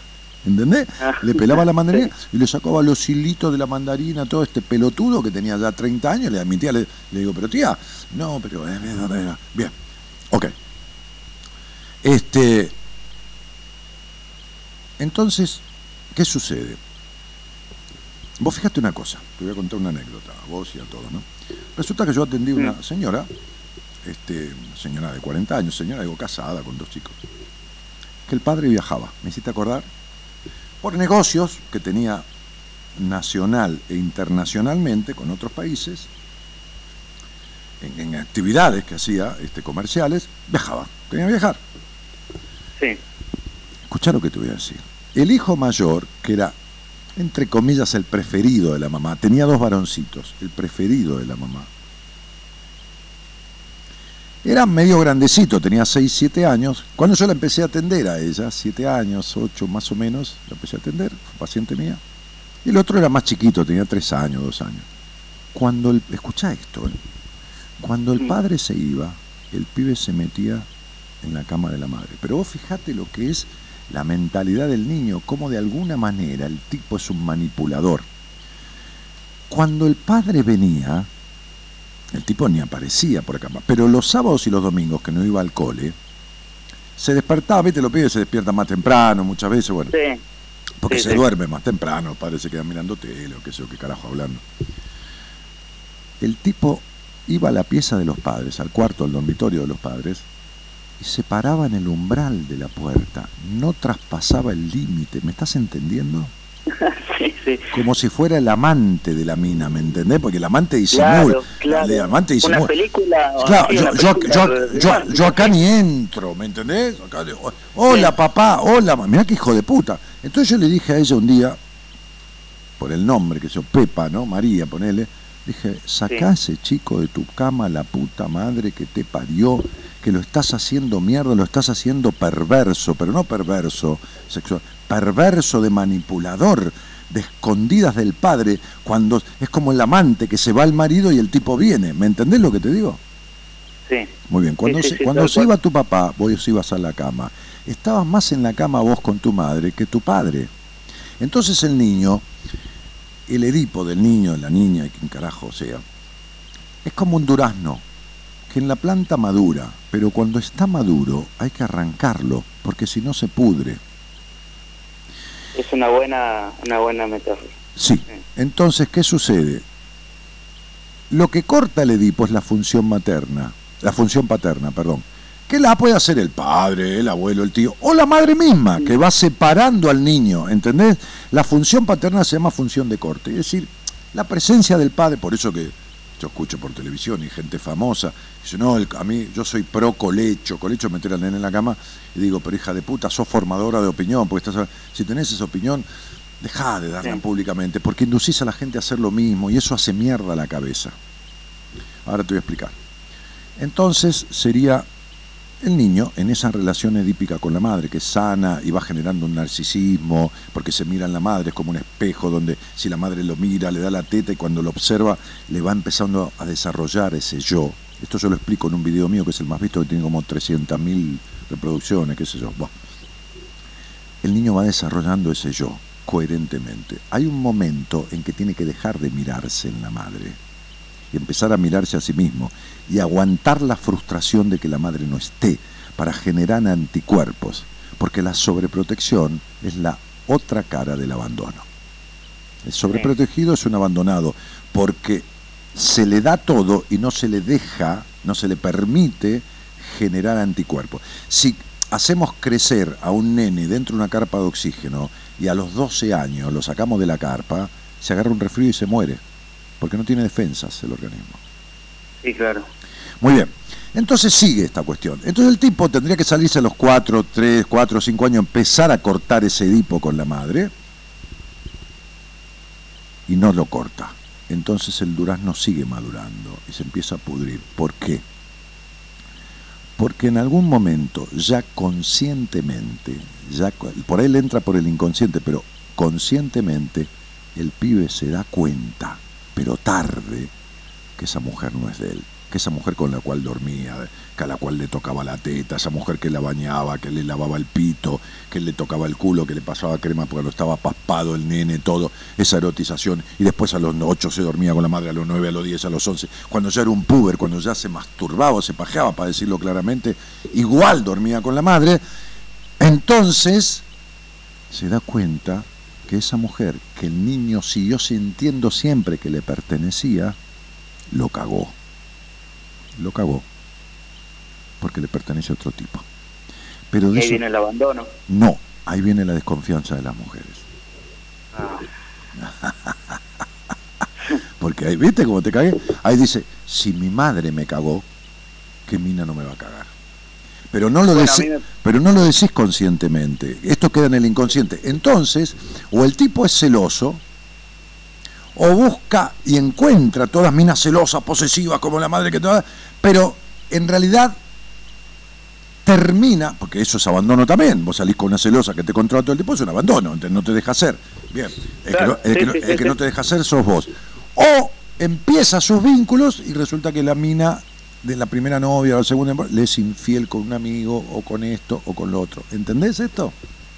Sí, sí, sí, sí. Bueno, me pasa de que, hay como un patrón que yo eh, identifico en, mis relaciones que en que las chicas con las que estoy son como muy inestables o eh, un día me quieren, al otro día no, un día están bien conmigo, en el mismo día por ahí tienen como cambios de humor muy bruscos. Pero la inestabilidad del Edipo no resuelto la tenés vos, macho. ¿Por qué? Porque si hay una mina estable, vos consolidás el vínculo. ¿Estamos de acuerdo? Sí. Muy bien. Si lo consolidás, te separás de tu mamá. Sí. ¿Está claro? Esto como el ejaculador precoz. El ejaculador precoz no puede quedar pegado, porque eyacula precozmente, porque si penetra y se queda unido, se está separando de la madre. Además, al tener sexo con la otra mujer, está traicionando a la madre, ¿se entiende? Es muy profundo esto que te digo, no es que quiere tener sexo con la madre, ¿entendés que le pertenece a la madre? Nadie dice que, no estamos hablando de eso, acá no... Entonces hay que entender las cosas, hay que abrir un poco la puta cabeza y entender que estamos hablando de cosas profundas, ¿no? De la pelotudez, de... Bueno, entonces... Bueno, a mí me pasa un poco lo contrario a veces. Eh, ¿Qué? O no, no acabo. No, pero por supuesto. estoy mucho pero, tiempo. pero por supuesto. Ahora, ¿querés que te explique por qué? ¿Cuánto hace que haces terapia con este señor? Eh, y en diciembre será un año. Bien. ¿Y nunca te lo explicó? Me cago en Zeus. La verdad que lo tocamos muy poco. Sí, toca, muy poco te- lo, lo tocaste muy poco a quién? ¿A él o a qué? al tema, al tema. ¿Cuántas veces lo tocaste? ¿Dos? Eh, No, más. Entonces, no justifiques, andá y explicale que cuando un tipo retrasa la eyaculación o no puede y se tiene que masturbar él para, para, para eyacular, entonces cuando eyaculás expeles semen, ¿no es así? sí, Y el semen puede embarazar, ¿no es así? sí, Y si embarazás, ¿qué haces? Suponete que vos sos un tipo casado y salís con una mina. ¿De qué te cuidas? De no embarazarla, ¿no es así? sí. Y si estás casado con tu mamá, boludo, ¿cómo no vas a retener el semen? ¿Entendés ahora? sí. bueno, yo tuve una Entonces, las tenés todas. Agarrás mina inestable porque si son estables, estabilizás el vínculo. Eh, eh, tenés retención de, de- de- de- eyaculación porque si eyaculás es el símbolo de embarazar, es peligroso. Entonces, ¿entendés esto? Sí, ¿Entendés? sí, sí. sí. Bueno, ok. Entonces, Tengo que, me sí, parece que le, le voy a escuchar esta charla a, a mi terapeuta. ¿Cómo? Que me parece que le haré escuchar esta charla a mi terapeuta. Sí, hacéselo escuchar con todo gusto y mandarle un abrazo este, y decirle que bueno, que, nadie sabe todo y que esta es una idea mía. Nada más, que se fije, qué sé yo. Este, y, y- y, bueno, entonces digo, acá hay un Edipo de puta madre no resuelto por una carencia de función paterna este, este, y de un padre que de una madre que fue abandonada ¿eh? en su infancia. Tu, tu, tu mamá tuvo un vínculo con sus eh, padres este, eh, distorsivo, con, su- con, ¿cómo se llama? Con tu abuelo, con el padre de ella. ¿Vos sabés un poco la relación entre tu mamá y, su, y tu abuelo? Complicadísimo Bueno, por eso el te, vínculo que tuvo. bueno, por eso, Muy te, complicado. por eso te estoy diciendo. Entonces vos fijate que ella se vincula con un tipo que no está nunca. Entonces, si estuvo siempre con el padre y el padre era un riguroso de mierda, un esto, un lo otro, eso es abandono emocional. Está, pero abandona. Y está tu papá, que iba a laburar y tampoco estaba. Es decir, ninguno estuvo como tenía que estar. ¿Se entiende? Sí, sí, sí. Muy bien. Entonces, ¿de dónde sacó ternura? Porque tampoco tuvo ternura de tu padre. ¿De dónde, de qué, de qué piedra energética eh, tu madre sacó ternura? De ninguna, no hay piedra. Dice, hola, ¿me da una piedra para la ternura? No, del niño. Entonces, agarrándose de vos, tu madre tuvo la ternura que nunca tuvo en su vida. Sí. La ternura del bebé, la ternura del niño, la dulzura del niño, esto, lo otro. Tu mamá es una señora que se casó, que hizo de madre, que hizo de esposa, que, hizo- que parió, que tuvo un hijo o tres y los amamantó, hizo todo, pero emocionalmente es una niña. Una niña. Sí, de hecho, mm, yo me acuerdo muchas veces que hablaste con muchas mujeres Ah. y, y les preguntabas vos si limpiaban mucho y ordenaban y, y eso. Y mi vieja es, no sé, está las 24 horas limpiando, una niña, acomodando, una niña, ordenando. una niña, y- una niña culposa, una niña culposa, aniñada, este, este, y bueno, nada más. Vos no tenés por qué saber cosas de tu madre. Entonces, digo, este, hermano, acá hay un Edipo que no está resuelto, este, una, unas afectaciones personales de crianza, de, vínculo materno y paterno, este, este, que repercuten en, en conflictos vinculares del presente que no se corresponden con tus deseos. Vos quisieras tal cosa, tal vez novio, qué sé yo, qué carajo, no sé qué mierda, y esto no se corresponde, no podés lograrlo, por lo tanto hay una distonía entre el deseo y la realidad que está producido por algo del pasado que no está resuelto, macho. Y lo muestra, Sí, yo, lo muestra la inestabilidad de la mina o, o- o la negación de la mina, la que elegí no te da bola, la que te da bola es inestable y encima no podés coger en paz. ¿Qué querés que te diga? ¿Entendés? sí. Bah, Sí, eh, hoy hablando con, con mi terapeuta un poco de esta relación que terminé, me, me acuerdo ahora escuchándote también que le dije, soy un niño, emocionalmente soy un niño, eh, por, por esa cosa de...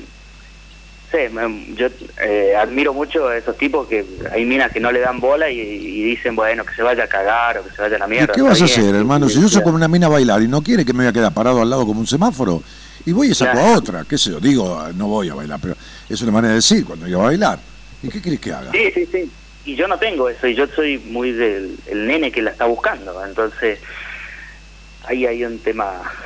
Pero, pero, a ver, siempre vas a buscar y vas a encontrar a la que no te da bola, porque lo que necesitas es que no se arme un vínculo verdadero, está claro, es tu histeria y es tu Edipo con tu madre.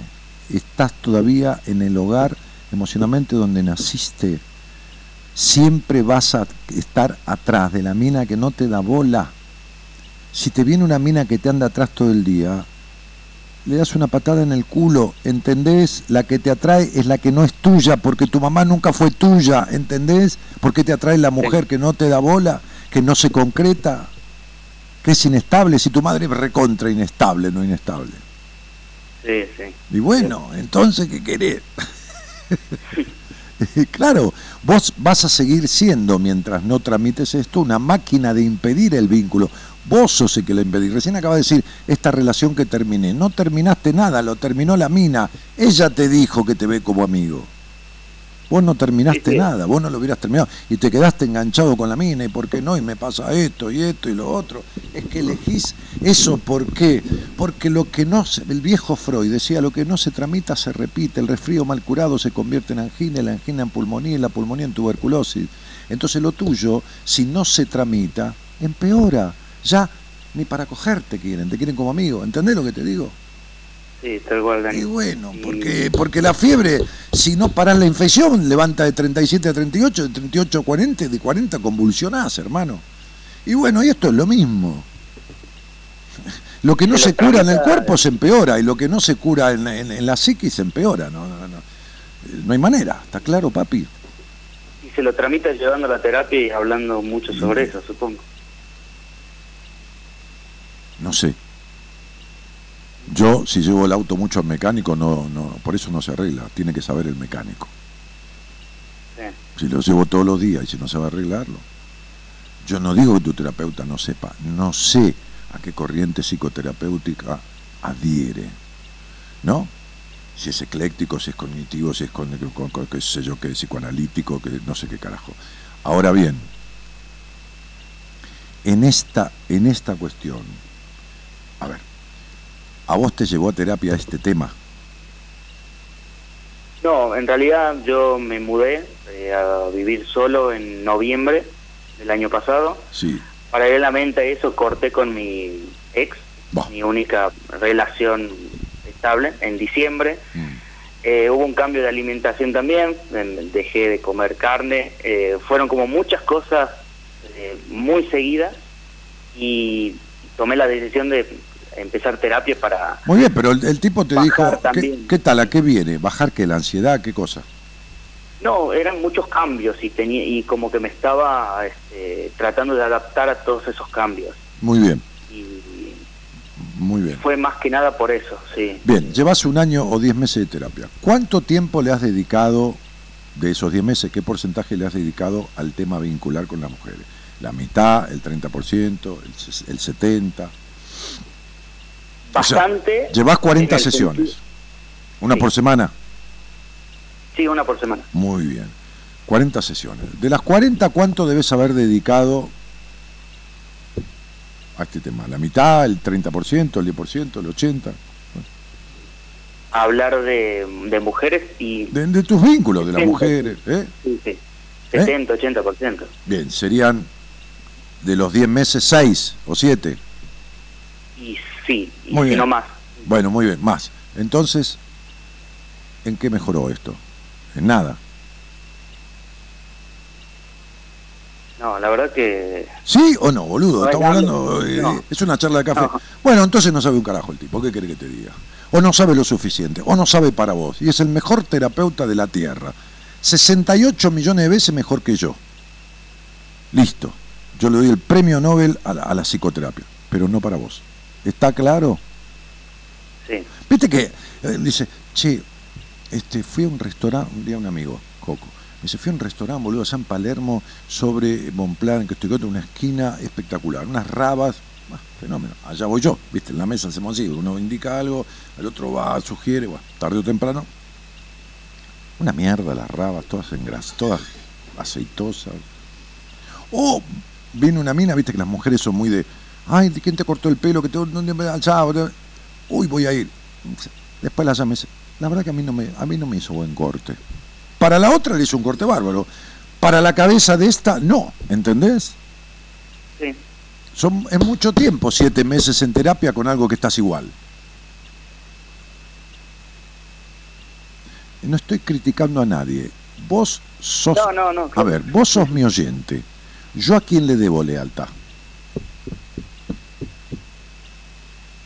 ¿A vos? ¿Cómo, Dani? ¿A quién le debo lealtad? ¿A vos o a un colega que no conozco? ¿A quién le debo lealtad? No, a mí. Lógico, si vos me estás llamando. Yo qué carajo sé quién es este tipo, tipa, a mí qué me importa. Yo tengo que cuidar a mí, a mí. En este momento, no sos mi paciente, pero a ver, estamos haciendo una charla que es terapéutica, ¿entendés? Y casi te diría psicoterapéutica, porque te he explicado la constitucionalidad y todo lo demás. Entonces, digo, y las connotaciones me cago en Satanás. Está claro que un tipo que no puede acabar y no eyacula, que no, este, está agarrado a la madre. Una madre controladora hasta las pelotas, culposa en el sexo, melancólica, dramática, no feliz. Está, está clarísimo. Entonces digo, hermano, si hablaste el 80% de la veces de este tema y no hay una explicación, ¿Qué vas a hablar del quilombo que tenés? Esto, esto es ir a terapia, no hacer terapia. Llevo el balde de mierda, lo vacío ahí y me llevo el mismo balde del mismo color vacío. Lo lleno de mierda toda la semana, con la mina inestable, con que no acabo, con esto, con lo otro, y lo vuelvo a traer con la misma mierda la semana que viene. ¿Y entonces qué hacemos? Revolvemos la misma mierda siempre. ¿Se entiende esto? Sí. Bueno, eso es ir a terapia, no es hacer terapia. Hacer terapia es en un tiempo. ¿no? Hoy me decía una piba, eh, Romy, que vino al seminario y que bueno, la traté cuatro meses, que había hecho seis meses de terapia, pero siempre cortaba porque sentía, bueno, no importa cuatro meses y pico, la tuve cuatro meses, ¿no? Y me decía, Dani, mi seguridad, lo que siento, lo esto, voy a cambiar trabajo de acá, nunca sentí esta plenitud, se me fue la angustia, esto, se me fueron algunos tics que tenía, algunos tips, que esto, que la puta que lo parió. Listo, chao, chao, hasta luego, flaca, el día que tengas un quilombo, veme, ya está resuelto. Buah. Entonces, digo, hermano, siete meses es mucho tiempo para que estés igual, porque cuando uno no transformó nada, en tu lenguaje no cambió nada, no está igual, está peor. Si vos hace siete meses tenías 40 grados de fiebre y seguís teniendo 40 grados de fiebre, estás a punto de morirte. No estás igual, estás peor. ¿Entendiste, pendejo? Sí, sí. Y yo creo que ponerle en tres meses o, un poco más, y si laburo bien esto, eh, puede, puede estar mejor. Eh, o si lo tramito de una forma, o si lo tramito en serio, no como lo venía haciendo. ¿Y qué sería tramitarlo en serio? A ver. Primero hablarlo. hablarlo mucho más. Si me dijiste que lo, hablaste el, 70% del tiempo. Sí, pero hablarlo en el sentido genital, eh, hablarlo en el sentido sexual. Pero nunca lo hablaste en ese sentido. ¿Nunca lo hablaste? Muy pocas veces, eso que te decía. Lo habré hablado dos o tres veces. Me parece que no es una cantidad razonable para hablar de, de algo tan importante. La gente pone el sexo aparte de la vida y no entiende que el sexo forma parte de la vida, no es aparte. Esto me lo decía, me lo definió mejor que nadie en la vida y en el mundo el otro día una, una psicopedagoga que vino a cenar a casa, amiga mía de toda la vida. Hablamos de esta cuestión y de otras cuestiones, del trabajo en psicoterapia y lo que se hace con los niños y esto y lo otro y cómo trabaja las cosas y los test que hace, todo porque aparte es especialista en orientación vocacional. Bueno, entonces, y es docente universitaria, de posgrado encima. Entonces lo que digo, ella decía, las personas ponen la sexualidad aparte de la vida y no entienden que es parte de la vida. Ahora, lo hablaste tres veces en terapia. Che, vos sabés que no acabo, me cuesta. ¿Y qué te contestó el Señor? No Dios, el Señor que tenías enfrente que son cosas que pueden pasar. Sí, boludo, por ahí estás cogiendo y se te cae el culo, y es algo que puede pasar también, ¿me entendés? O sea, puede pasar que te morís echándote un polvo, y también te quedaste duro, porque te agarró el- un infarto, o tuviste una muerte súbita, todo puede pasar. El problema es por qué mierda pasa. Sí, me- Entonces, me si vos te morís en hotel alojamiento, va a venir el, el- el forense, te va a abrir al medio, porque es muerte dudosa, y va a decir, se murió de tal cosa.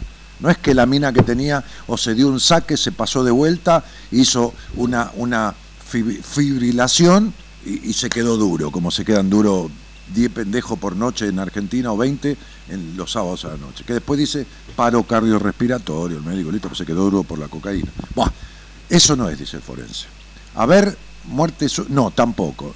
Tuvo un infarto masivo del miocardio por una obstrucción intraauricular derecha. Listo, a la mierda. Puede pasar. Pero ¿qué pasó? ¿De dónde vino que te moriste? ¿Y de dónde viene esta cuestión que supuestamente puede pasar? Tiene que tener una Sí, yo, explicación. yo escuchándote ahora, me parece que él no identificó patrones, ni un patrón para explicarlo. No identificó patrones ni empleados. Ni patrones, ni empleados, ni personal de limpieza. A tomar por culo, como dicen en España. Entonces, vos no vas por obra social, vas particular ahí, ¿de acuerdo?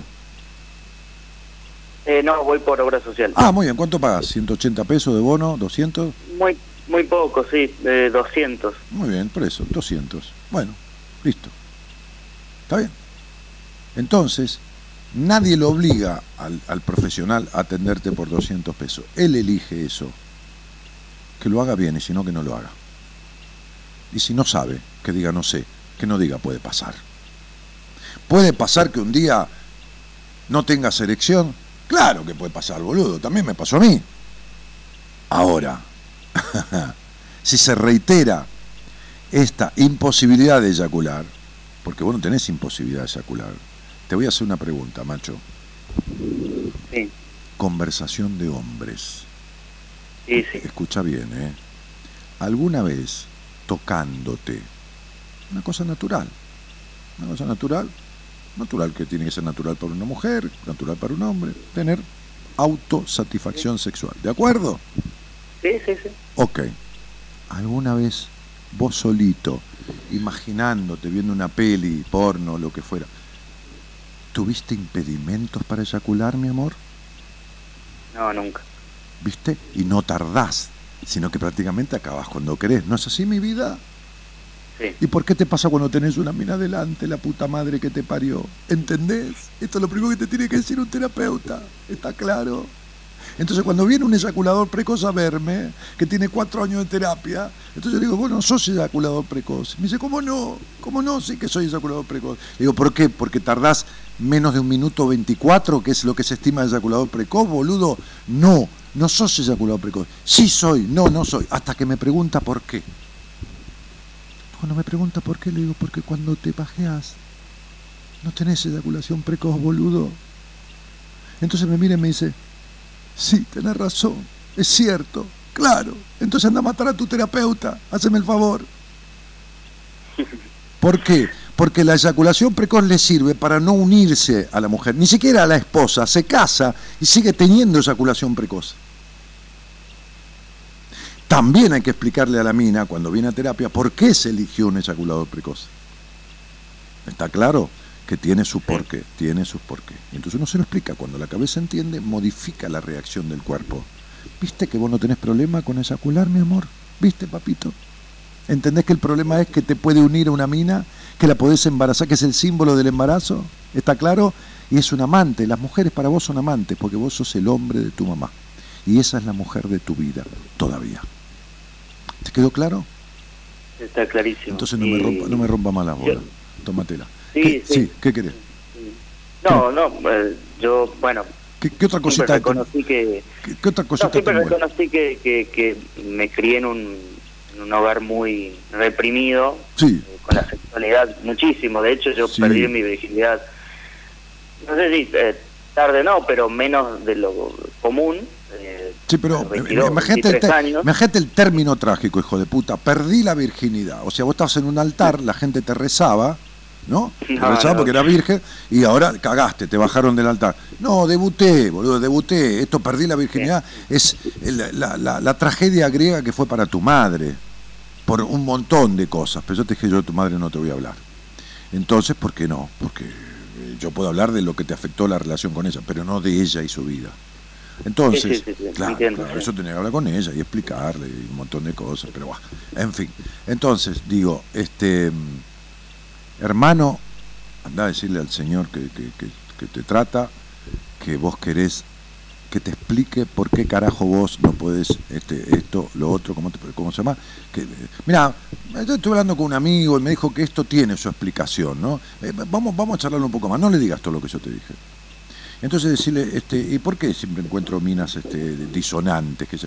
¿Y por qué? Este, y a mí no me afectó nada dormir con mi mamá.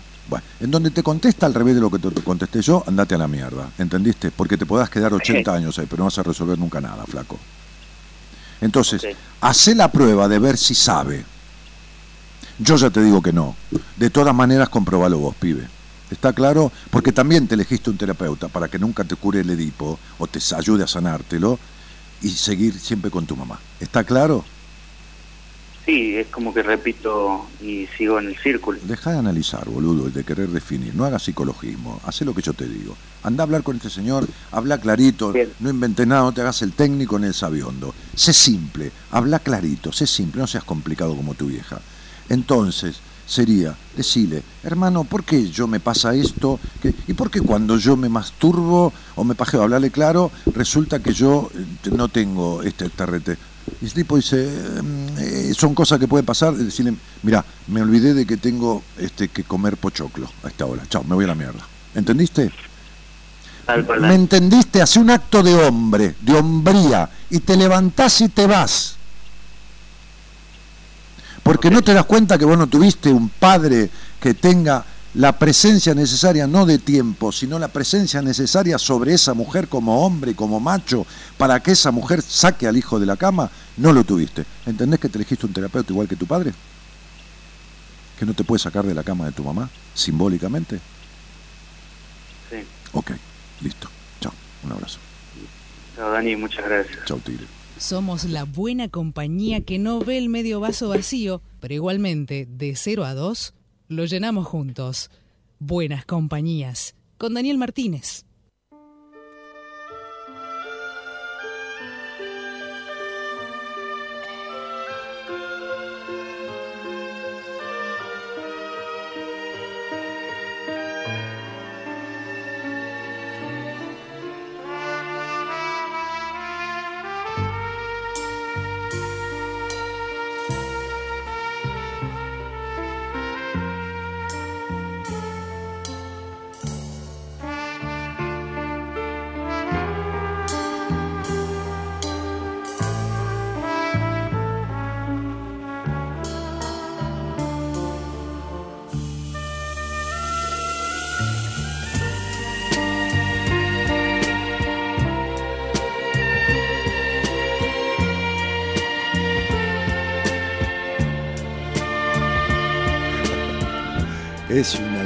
Tenía que ser mi mujer. Le sacó fotos a, los ñoquis, ¿no? Que quedaban. Y si están en un plato. Claro, los que quedaron. Y si están en un plato de mi casa, ¿no? Que tiene las iniciales mías. De saltar con no te puedo creer. Y de tocar con mi voz. Qué mina jodida. El de una estrella. Esta alegría de vivir. Roberto Vicario es este. y una chica enamorada Flaco, en media hora, un poco más, Dani te dijo lo que no te dijeron en año. Busca a alguien que hable de sexo en terapia, no, no des más vuelta, pone huevo. Carolina Córdoba, que no sé qué me dijiste antes que cumplías años, no sé, se me fue ese mensaje porque se van, no, no, junta todo esto. Sos genial y más claro, totales, dice acá. Bueno, genio Daniel, dice Liliana Castro, genia Carranza, pone muñequito que piensa y dice, oh, oh, oh". Eugenia Carranza, que tiene un quilombo también con su papá, otra más. Mi hijo me dice, mamá, fue y yo inocente pregunto, ¿y eso qué es? Cuando me lo explicó me remorí. Buah, este. Liliana Castro. Cristian. Sos tan directo, Dani. Y por eso la gente me tiene miedo. Y prefiere dar vuelta en la vida y estar al pedo y hacer. ¿Qué sé yo? Te están haciendo transpirar, Dani. Sí, claro, Nico. Pongo tanta energía que. ¡Wow! Tremenda lección, dice Laura. Excelente, dice Eli Dayana Maeda. Se viene el asesino de terapeuta. Sí, sí, un día va a salir a matar a terapeuta. Hay una película de Charles Bronson que se llamaba El Vengador, que el tipo salía, no sé qué le mataron a quién, y salía a las noches, y encontraba las pandillas, y todos los hacía mierda, los cagaba a tiros, ¿no? Cosa que yo haría, por supuesto, también, ¿no? Sí, sí, sí. No me vengas a mí con que 78 años de cárcel, no. no. Hay tipos violan a una nena, esto hay que matarlo. Listo, chao, hasta luego. Buah, y Charles Bronson decía, yo saldría a matar terapeutas. ¿También? Sí. Eh, hermoso, Dani, tranquilo, dice. Eh, lo mismo va a preguntar lo mismo, dice Analia Santillán. No sé qué va a preguntar. Ay, Martínez querido, dice Araujo, cuánta paciencia. No, vamos Gaby, dice. ¿Que ¿A dónde anda esta ahí? Ah, está en la, la, la cosa, se escondió. Luciano Spiousas dice, no, por Dios, quiero de esos ñoquis.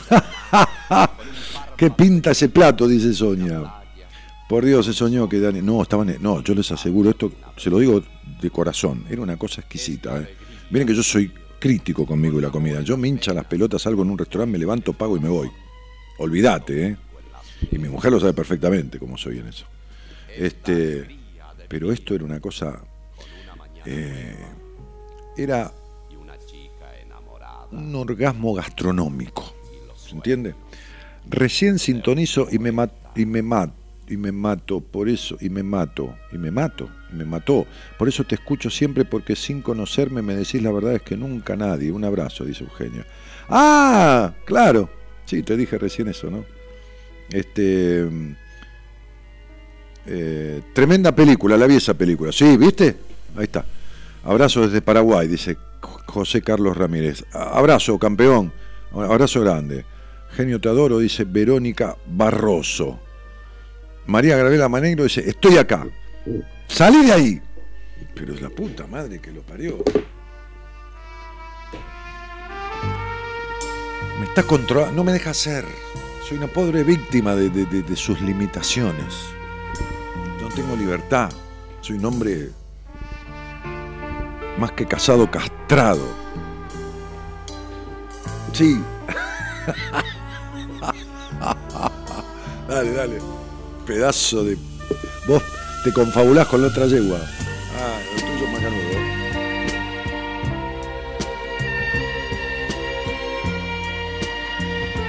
Yasmín Ledesma dice, qué bueno que trabajé con vos, no me mates, te quiero. Ella es psicóloga, fue paciente mía, ya le dimos el alta el otro día.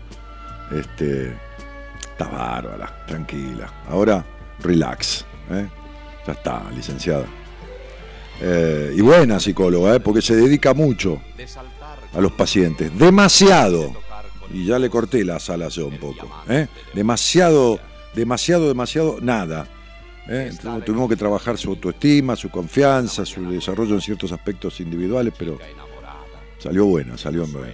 Hola genio, dice Romina Sonsoni. Otra más, vos también, ¿eh? Otra más, otra más. Mamita querida, vos y tu ex también. Un día vinieron dos chicas lesbianas a verme por separado y me dicen, no, yo soy lesbiana, otra vez yo soy lesbiana. Y digo, ustedes son tan lesbianas como yo puta. Como yo puto, le dije a cada uno, ¿no? Como yo puto. Igualmente que yo gay, ustedes son lesbianas. Es maravilloso, ¿no? El tema de la psiquis y la conformación, la, la, la, la, estructura de lo que se obedece, se obedece un mandato es una cosa impresionante. Si yo pudiera hablar y explicar acá cosas que vivo en la consulta o en los tratamientos, incluso con psicólogos, por supuesto. Yasmín es una mujer de 50 años, es psicóloga, y, y yo estaba atendiendo hasta hace unos días cuatro psicólogas. Una derivé, eh, a Yasmín le di el alta, una está por tener el alta, este, bueno, y la otra estoy en pleno tratamiento. Pero mm, si yo pudiera plasmar las cosas que en un proceso terapéutico y las razones por las cuales una mujer, en muchos casos, no en todos, se autotitula lesbiana cuando en realidad nunca lo fue, por más que tenga relaciones con mujeres, por supuesto. ¿no? Hay algunas chicas como mujeres son lesbianas y son lesbianas, sí, por supuesto, o, que tienen lesbianismo como sexualidad, porque nadie es, uno no es un carajo, uno está haciendo, uno no sabe, qué sé yo, qué sé yo. Pero bueno, adoptó la, homosexualidad y me parece bárbaro si es feliz y tiene buen sexo y todo. Ah, no importa. Somos seres sexuales. La sexualidad es anobjetal, como decía el profesor mío de psicopatología, el viejo Rosales. ¿Qué quiere decir que es anobjetal? Quiere decir que no hay un objeto definido que la promueva, que erotice. Puede ser cualquier cosa. De hecho, existe hoy como definición lo pansexual, este, que justamente la erotización a partir de cualquier objeto de deseo, ¿no? Sean personas y que tengan la sexualidad, cualquier objeto, cualquier objeto de deseo sexual. Bien, ok. Pero bueno, nada, es maravilloso ver la transformación, ¿no? Mi mujer hablábamos hoy en el desayuno y decía, tenemos, tenés que ponerle, y digo, tenemos, ponerle un nombre a lo que vos haces porque es como una corriente terapéutica diferente, porque es un proceso diferente, entonces hay que ponerle un nombre, porque se produce una transformación. Este, me acordé de Romina, que está ahí, este, este, que fue paciente mía. Este, sí, castrado y carente de autoestima, dice mi mujer acá. sí, tengo, cada, vez tengo menos estima, te lo, te aclaro, ¿eh? te lo aclaro. Por fin te encontré, dice Verónica Barroso este, carente de autoestima. El varón domado, sí, tal cual, tal cual. Sí, sí, sí. Lo mío, ¿viste el libro Danza con Lobos? El mío es Danza con Lobas. Está, la Maneiro te sigue cuerpo a cuerpo, sí, está, te, hace marcación hombre a hombre. Es, peor que. ¿Cómo se llamaba el 4 de la selección? El motorcito ese. ¿Te acordás? El 4, el carrilero, que tiene la fundación. No, boludo. El que tiene la fundación, que es un pibe bárbaro. Eh, bueno, no me acuerdo. Alguno de ahí me va a decir, Leonardo Dini dice, estás con marcación directa. La, entrenó Bilardo y salió con... ¿Eh? Zanetti, el pupi Zanetti. Zanetti, es el, es el 4, es Zanetti, mi mujer. Qué bárbaro. Qué rico te cocinaron, Gaby, le dice Sony. Ay, no está no está tirando bomba. Tremendo chef. Cuando llegues no queda nada. No, eso ya comió, los platos y eso se lo lleva mañana al trabajo. ¿Cuándo visitas nuestra Mendoza? No, Vero, venite a Buenos Aires, deja de dar vuelta, vení a un seminario. ¿Eh, Vero? Porque si no, no vas a, saltar, a soltar nunca las vueltas que das en la vida y lo desconfiada que sos de todo. ¿eh? Tenés que hacer algo, querida. ¿eh? Soledad dice, hola Dani Genio, años de escucharte y no me explico cómo podés diagnosticar y ver las cosas tan claras a la distancia. Cada vez que me comuniqué con vos me dijiste todo en cinco minutos. Lo que no me dijo mi terapeuta en meses de secciones. Secciones no, sesiones. Este, en breve me comunico por un par de sesiones con vos. No, hace una sola, mi amor. La primera, después vemos. Un par yo no necesito. La primera, la entrevista primera. Nada más, en esa hora a mí me sobra para decirte todo, explicarte cómo salir de... Después lo arreglas sola, lo dejas como está, lo arreglas conmigo, con alguien de mi equipo que puede ser que yo te derive porque sirve más que yo para tu problema, pero hermana, está, ¿se entiende? Una sola, una sola entrevista, no hace más, falta más nada. Coincido plenamente con Gaby, nombre de la corriente y formación a profesionales, dice Romina. Hoy me decía alguien en el Instagram, Dani, tendrías que hacer una escuela de psicoterapia para profesionales. No, mi vida, yo ya estoy grande. Pero en serio, no estoy viejo, ¿eh? Ni me siento viejo. Tengo 64 años, voy a cuatro meses a cumplir 65 este, y no me siento un carajo viejo. No preciso tomar Viagra, no tengo algunas dolencias, me, me, un poco en la panza, me hice un estudio, bueno, me doy un poco de medicación. Si vivo, voy a continuar viviendo, no durando porque uno nunca sabe cuánto va a vivir. Este, pero no estoy para ponerme a enseñar. No. Fíjate que yo ya hago radio dos veces por semana. Y no porque esté cansado y esté viejo, porque reparto mi vida Y cuanto más hilo queda en el carretel, porque tampoco soy pelotudo, yo no voy a quedar para semilla, ¿entendés? Algún día me da mucha bronca, pero me voy a morir. ¿Qué voy a hacer? Este, no, no quiero gastar el tiempo en enseñar a la gente, no, no, no, la verdad que no. Y ponerme a discutir de postulados, porque van a venir a discutir cosas. ¿Y sabes qué pasa? ¿Sabes cuáles son mis conocimientos? Mis conocimientos son mis pacientes. Mis conocimientos son miles ya vistos y cientos y cientos y cientos de personas atendidas que cuando hicieron y consiguieron y siguieron este, el trabajo que hicimos juntos y hubo esta profunda, como decíamos con el viejo Rosales el otro día en el seminario, el, mejor vínculo de la vida es el vínculo en psicoterapia. Porque es imposible que mi mujer, a la cual considero una mina de la puta que lo parió, por más que tenemos peleas o discusiones, peleas no de pelea, de discusiones o intercambio de ideas o lo que mierda fuera, es imposible que tenga conmigo la apertura en todo sentido que tiene que tener con su terapeuta y que lo tiene el terapeuta y que es un capo. Entonces, es imposible, ¿por qué? Porque yo soy su marido, qué sé yo, porque si mi mujer tiene ganas de, no sé qué, matar a alguien, y no me quiere decir a mí para que no me preocupe, se lo va a decir al terapeuta, y se lo tiene que decir, y se lo dice de hecho. No hablemos de salir con otro tipo, ni nada, podría ser también, pero lo va a hablar en terapia, desde ya que no lo hablaría conmigo, o sí, qué sé yo, qué problema. Entonces, digo, el vínculo terapéutico es el más importante de la vida. Y cuando yo puedo fundar eso, hoy le dije a una paciente, mira, hace una cosa, flaca, espera hasta el lunes, no me contestes ahora. Y el lunes llamame y decime, Dani, vamos a dejar acá. Y cuando pueda retomo, cuando pueda poner los huevos y los ovarios, porque poder podés económicamente y todo lo demás. Pero no estás haciendo lo que tenés que hacer, flaca.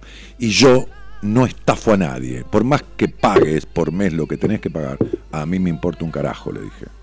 Dejarle el lugar a alguien que lo aproveche. Entonces, digo, cuando uno puede fundar, generar ese vínculo con el paciente estrecho, íntimo, único, es imposible que no haya una transformación en nada, en meses, en cuatro, en cinco, imposible. Ahí tenés una psicóloga, fue paciente mía, que da fe de eso. Ahí la tenés a esta Romina que salió recién, esta piba esta piba, que es una mujercita de treinta y pico de años, o treinta años, bien, y, tantos otros. Fíjense que cuando yo digo esto, nadie sale así. No, no es así porque es mentir. Nadie. Y puede haber, escribir, por ahí algún boludo puede poner a decir para desacreditarlo a uno. Pero ¿en cuántos años que vengo diciendo esto y no sale nadie a negármelo? Entonces digo, mi mayor logro es ese, mi mayor logro es enseñarle al otro a ser sí mismo y a disfrutar de lo que trajo como capacidad de disfrutar en la vida. Y que nunca va a ser perfecta esa vida, ni igual que la mía, igual que la de nadie, pero sacarse de encima toda la mierda con la cual viene transitando su historia. Esto es fundamental. Y libre de peso por la vida, libre de carga, con el alma bien en paz, que si uno come, come, que si uno se enoja, que se enoje, que si uno ama, que ame, y que si uno coge, que coja, que esté presente en la vida. La gente está ausente de la puta existencia, que es la única que le tocó vivir, que encima es efímera, que en cualquier momento se recontra recaga muriendo. Y ni siquiera no que lo piensan no piensan y le importa tres mierdas. Total morirse que vivir le da exactamente lo mismo. Como decía mi papá, le da lo mismo pan con mierda que mierda sola.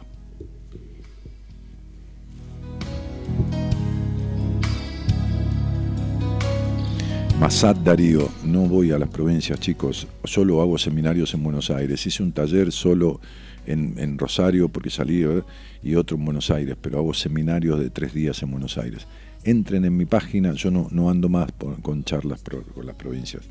No por nada, eh, pero, pero porque estoy en Buenos Aires dando seminario de tres días. Entren en mi página web, chicos, www.danielmartinez.com.ar. Postea todos mis datos, Gonzalo. Postealo ahí en el chat danielmartinez.com.ar. Tiene unas fotos mías divinas. Yo no estoy divino, las fotos están divinas, muy lindas, bien sacadas.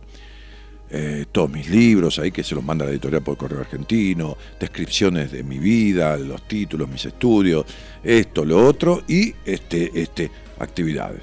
¿Tenés una entrevista conmigo? Dice entrevista ahí, ¿eh? y hacemos una charla de una hora en privado, por Skype, por teléfono, por videoconferencia, por qué carajo personalmente, y hablaremos de todo lo que te hace falta y de que descubras todo lo que necesitas. ¿Querés este, un seminario? Ahí dice seminario, un formulario, mandás ahí, te contesta Marita que el seminario en qué consiste, qué no consiste, que el próximo es 13, 14, 15. ¿Te querés unir a mi Instagram, a la página Buenas Compañías? Ahí tenés todos los links, tenés todo ahí. danielmartinez.com.ar, la página web. ¿Está? Divino, fácil, simple. Eh, la la la la la la la la.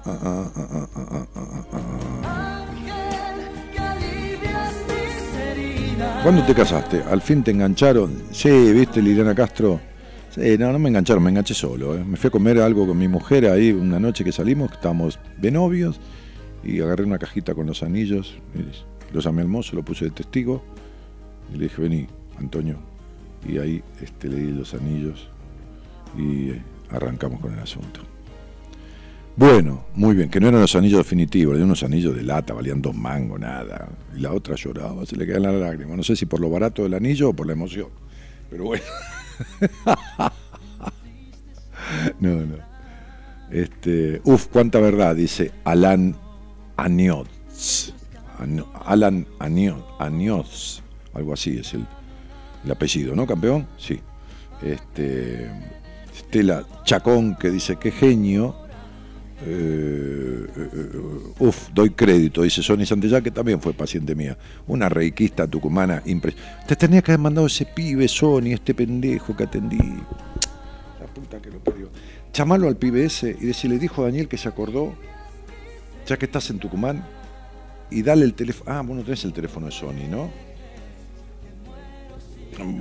Yo no tengo el teléfono de los pacientes acá.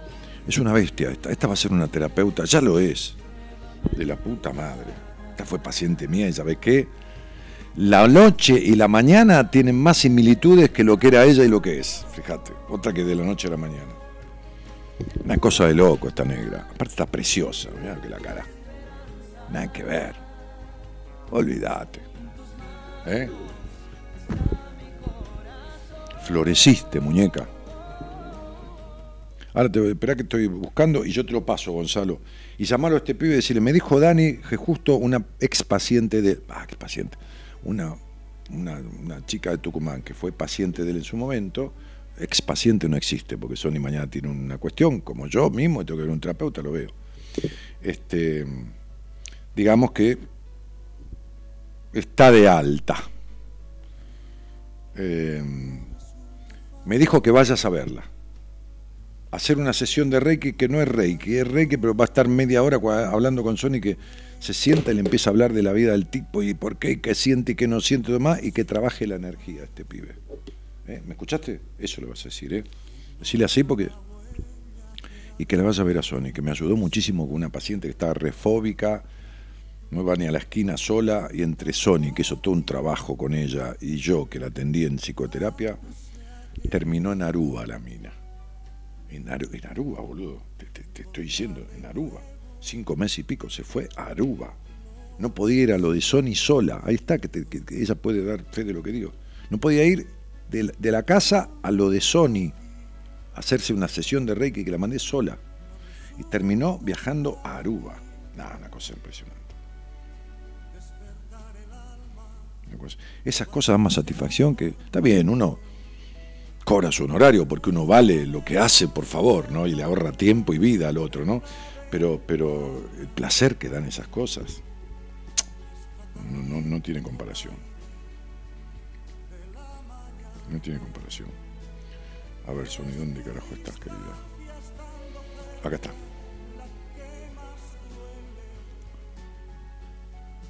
Ahí está. Ahora te lo mando, nene. ¿eh? Ver contacto, compartir. Eh, uh, uh, uh, Gonzalo. Yo te tengo en los dos celulares a vos, ¿viste? Porque te paso de los dos lados. Ahí está, Sonia Santillán. Fíjate y pásale el teléfono a este pibe.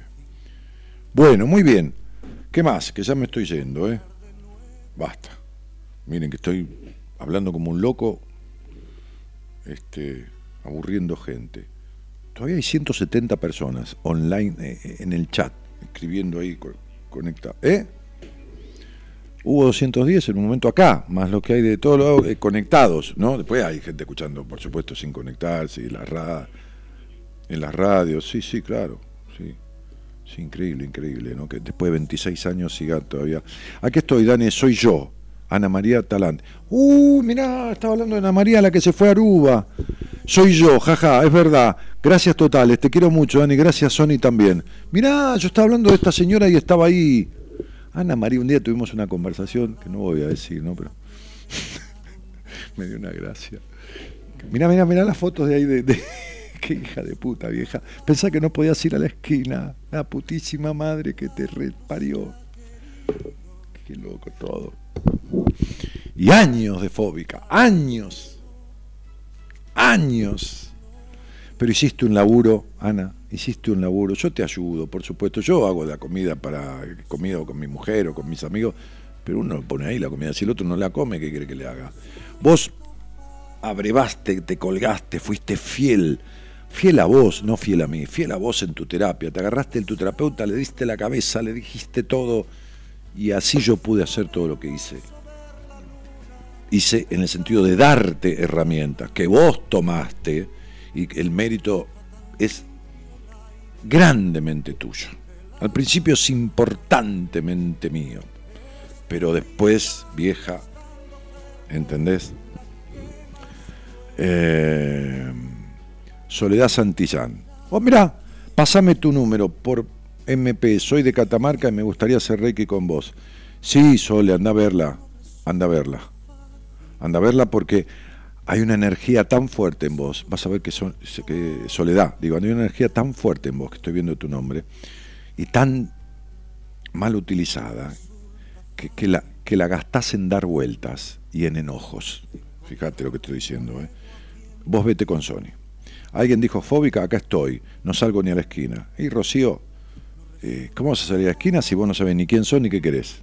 Esta señora tiene 60 años, está hecho una pendeja.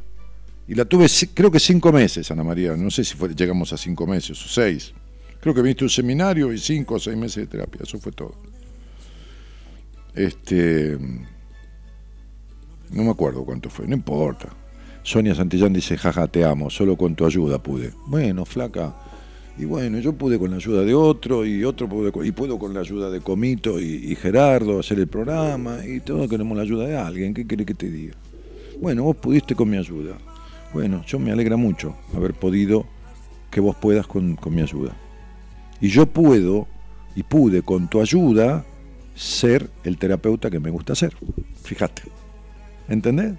como con la ayuda de Ana María Talante. Y no me refiero a la ayuda del honorario de la plata, ¿eh? porque yo me gané mi vida y mi plata siempre en otras actividades también antes de esto. No, ser el terapeuta, ¿entendés? Con tu ayuda, con tu colaboración, con tu entregar tu cabeza, con tu confianza, con tu respuesta, con tu hacer y seguir mis indicaciones, etcétera, etcétera. ¿Entendés? Entonces, bueno, nada. Bueno, pasale este respondiendo a Sony. Soledad Santillán. Sí, Dani, totalmente. ¿Viste? ¿Viste? Gastar la energía en vueltas y en enojo. ¿Viste? Anda a verla Sony. Que Sony, si te alcanza bien y si Sony considera que hay que hacer un trabajo interdisciplinario conmigo, yo la voy a ayudar y yo voy a atender la parte que a mí me toca tuya. Listo, ya está. Pero anda a verla ella. ¿Eh? Ya está. Suficiente. Eh, porque la herramienta que usa eh, Sonia Santillán es el Reiki, pero en realidad es una bruja perceptiva, intuitiva, terapeuta natural, olvídate. Ana María Talante dice, fueron cinco meses, Dani, te quiero con el alma por todo lo que me diste. Cinco meses. Cinco meses, una mujer fóbica de años. Bueno, a mí me alegra que vos hayas aprendido a quererte. Y gracias por tu cariño. Eh, Liliana Castro dice, gracias Gaby, felicitaciones por la unión. Bueno, ya que tú lo dijiste, Dani, me gusta eso del Reiki. Bueno, pero ella está en Tucumán. Eh, ah, vos haces Reiki. Bueno, pero hay que ver, entonces, ¿no? Eh, hay que resolver algunas cosas. Sony se convirtió en una reikista impresionante, le fluyó trabajo, tiene otras cuestiones que se le han abierto en la vida, laborales, de recursos también terapéuticos, a partir de que hizo esa transformación en su vida. Y que no dijo, yo no dije que yo hice, que ella hizo. A través mío, sí, está bien, pero ella hizo en su vida. Entonces le abrió todo un campo laboral, porque estoy harto de decir que lo material y lo emocional están interdependiendo uno del otro. ¿eh? Se le abrió todo un campo laboral, se le abrió, bueno, un montón de cosas. ¿eh? Ok. Bueno, señoras y señores, ¿eh? yo me voy a ir. Eh, Sonny Santillán, por favor, me pasás tu número, dice Olga Pacífico. Soy de Tucumán, gracias. Agustín Leonarduzzi. Que Agustín querido, ¿cómo te va? Genio, te mando un abrazo enorme. ¿Qué haces, nene? ¿Cómo estás? ¿Cómo estás, mi vida? Lindo pendejo. Un abrazo, campeón. Agustincito, un divino. Bueno, este, chicos, chicas, este, eh, nada, júntense entre la gente que sirve, no, no, no, no vayan donde a tomar agua donde no hay, está seco el pozo, este, busquen terapeutas que sirven, que tengan empatía, que sientan que les dicen cosas que le hacen centro, no vayan a hablar eh, la terapia bla bla. Esta, eh, se me ocurrió esta tarde, dije, porque vi tanta gente que hizo terapia al pedo, al pedo. Esa chica que tiene la vida hecha mierda, un año de te- terapia bla bla. Nada, siempre lo mismo. No, flaco, déjense romper la pelota. Este eh,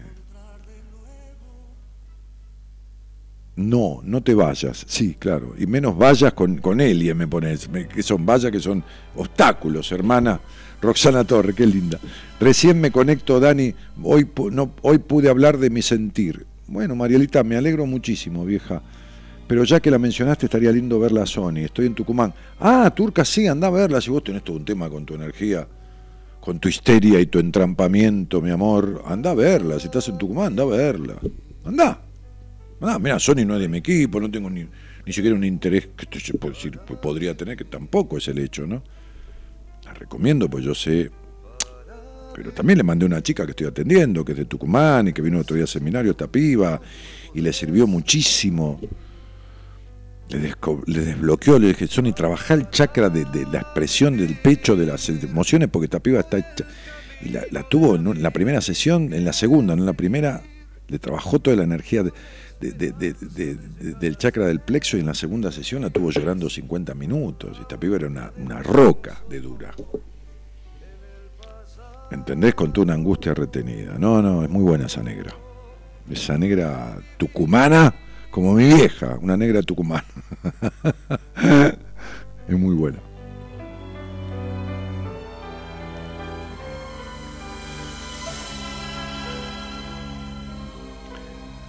Solín, pasale el número a la gente, no te vayas, ¿eh? Y cuando sos requerida, este, atendémelos, ¿eh? Y como vos sabés, este, y con toda esa cosa y esa dulzura y esa energía que tenés. Ok. Para vivir Se necesita un gran amor que es el amor por uno mismo. un. Vamos a poner Cacho, está jodido Cacho, ¿eh? Alguna vez estuvo en buenas compañías, charlando todo un programa. Dale. Se necesita un mundo nuevo descubrir para vivir por el camino de la vida hay que seguir con la esperanza de llegar a ser feliz aunque dejemos otro amor en el pasado.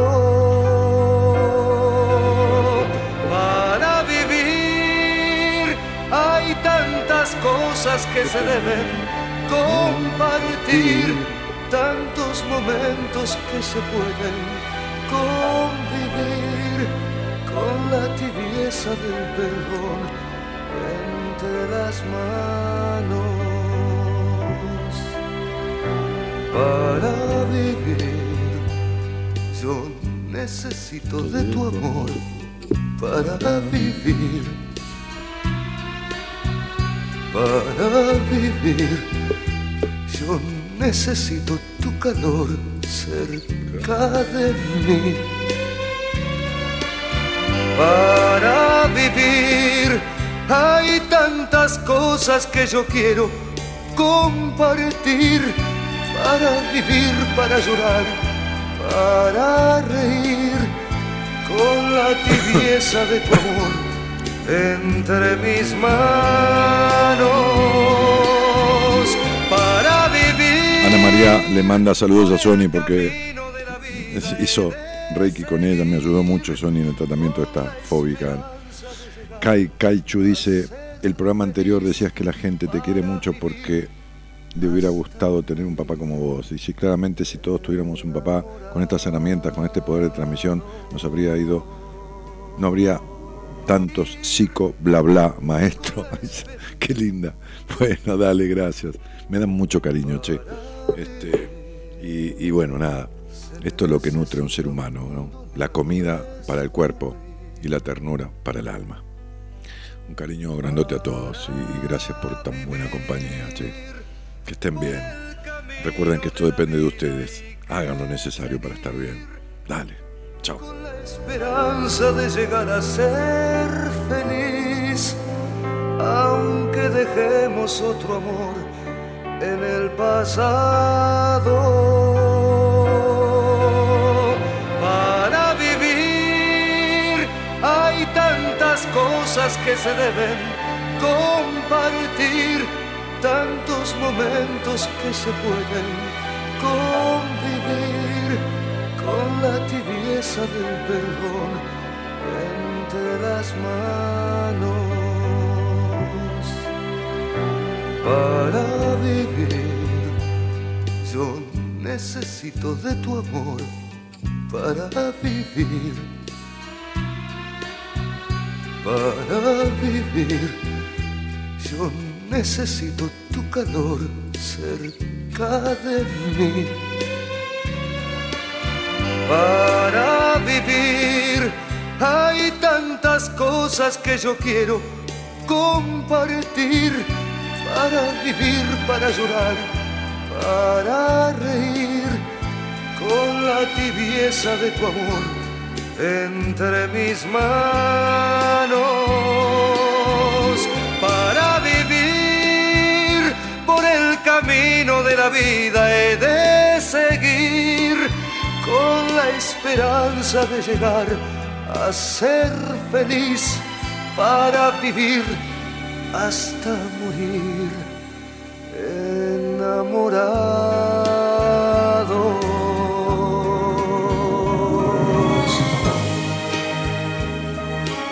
Yo necesito de tu amor para vivir, para vivir. Yo necesito tu calor cerca de mí para vivir. Hay tantas cosas que yo quiero compartir. Para vivir, para llorar, para reír. Con la esperanza de llegar a ser feliz. Para vivir hasta morir. Enamorado.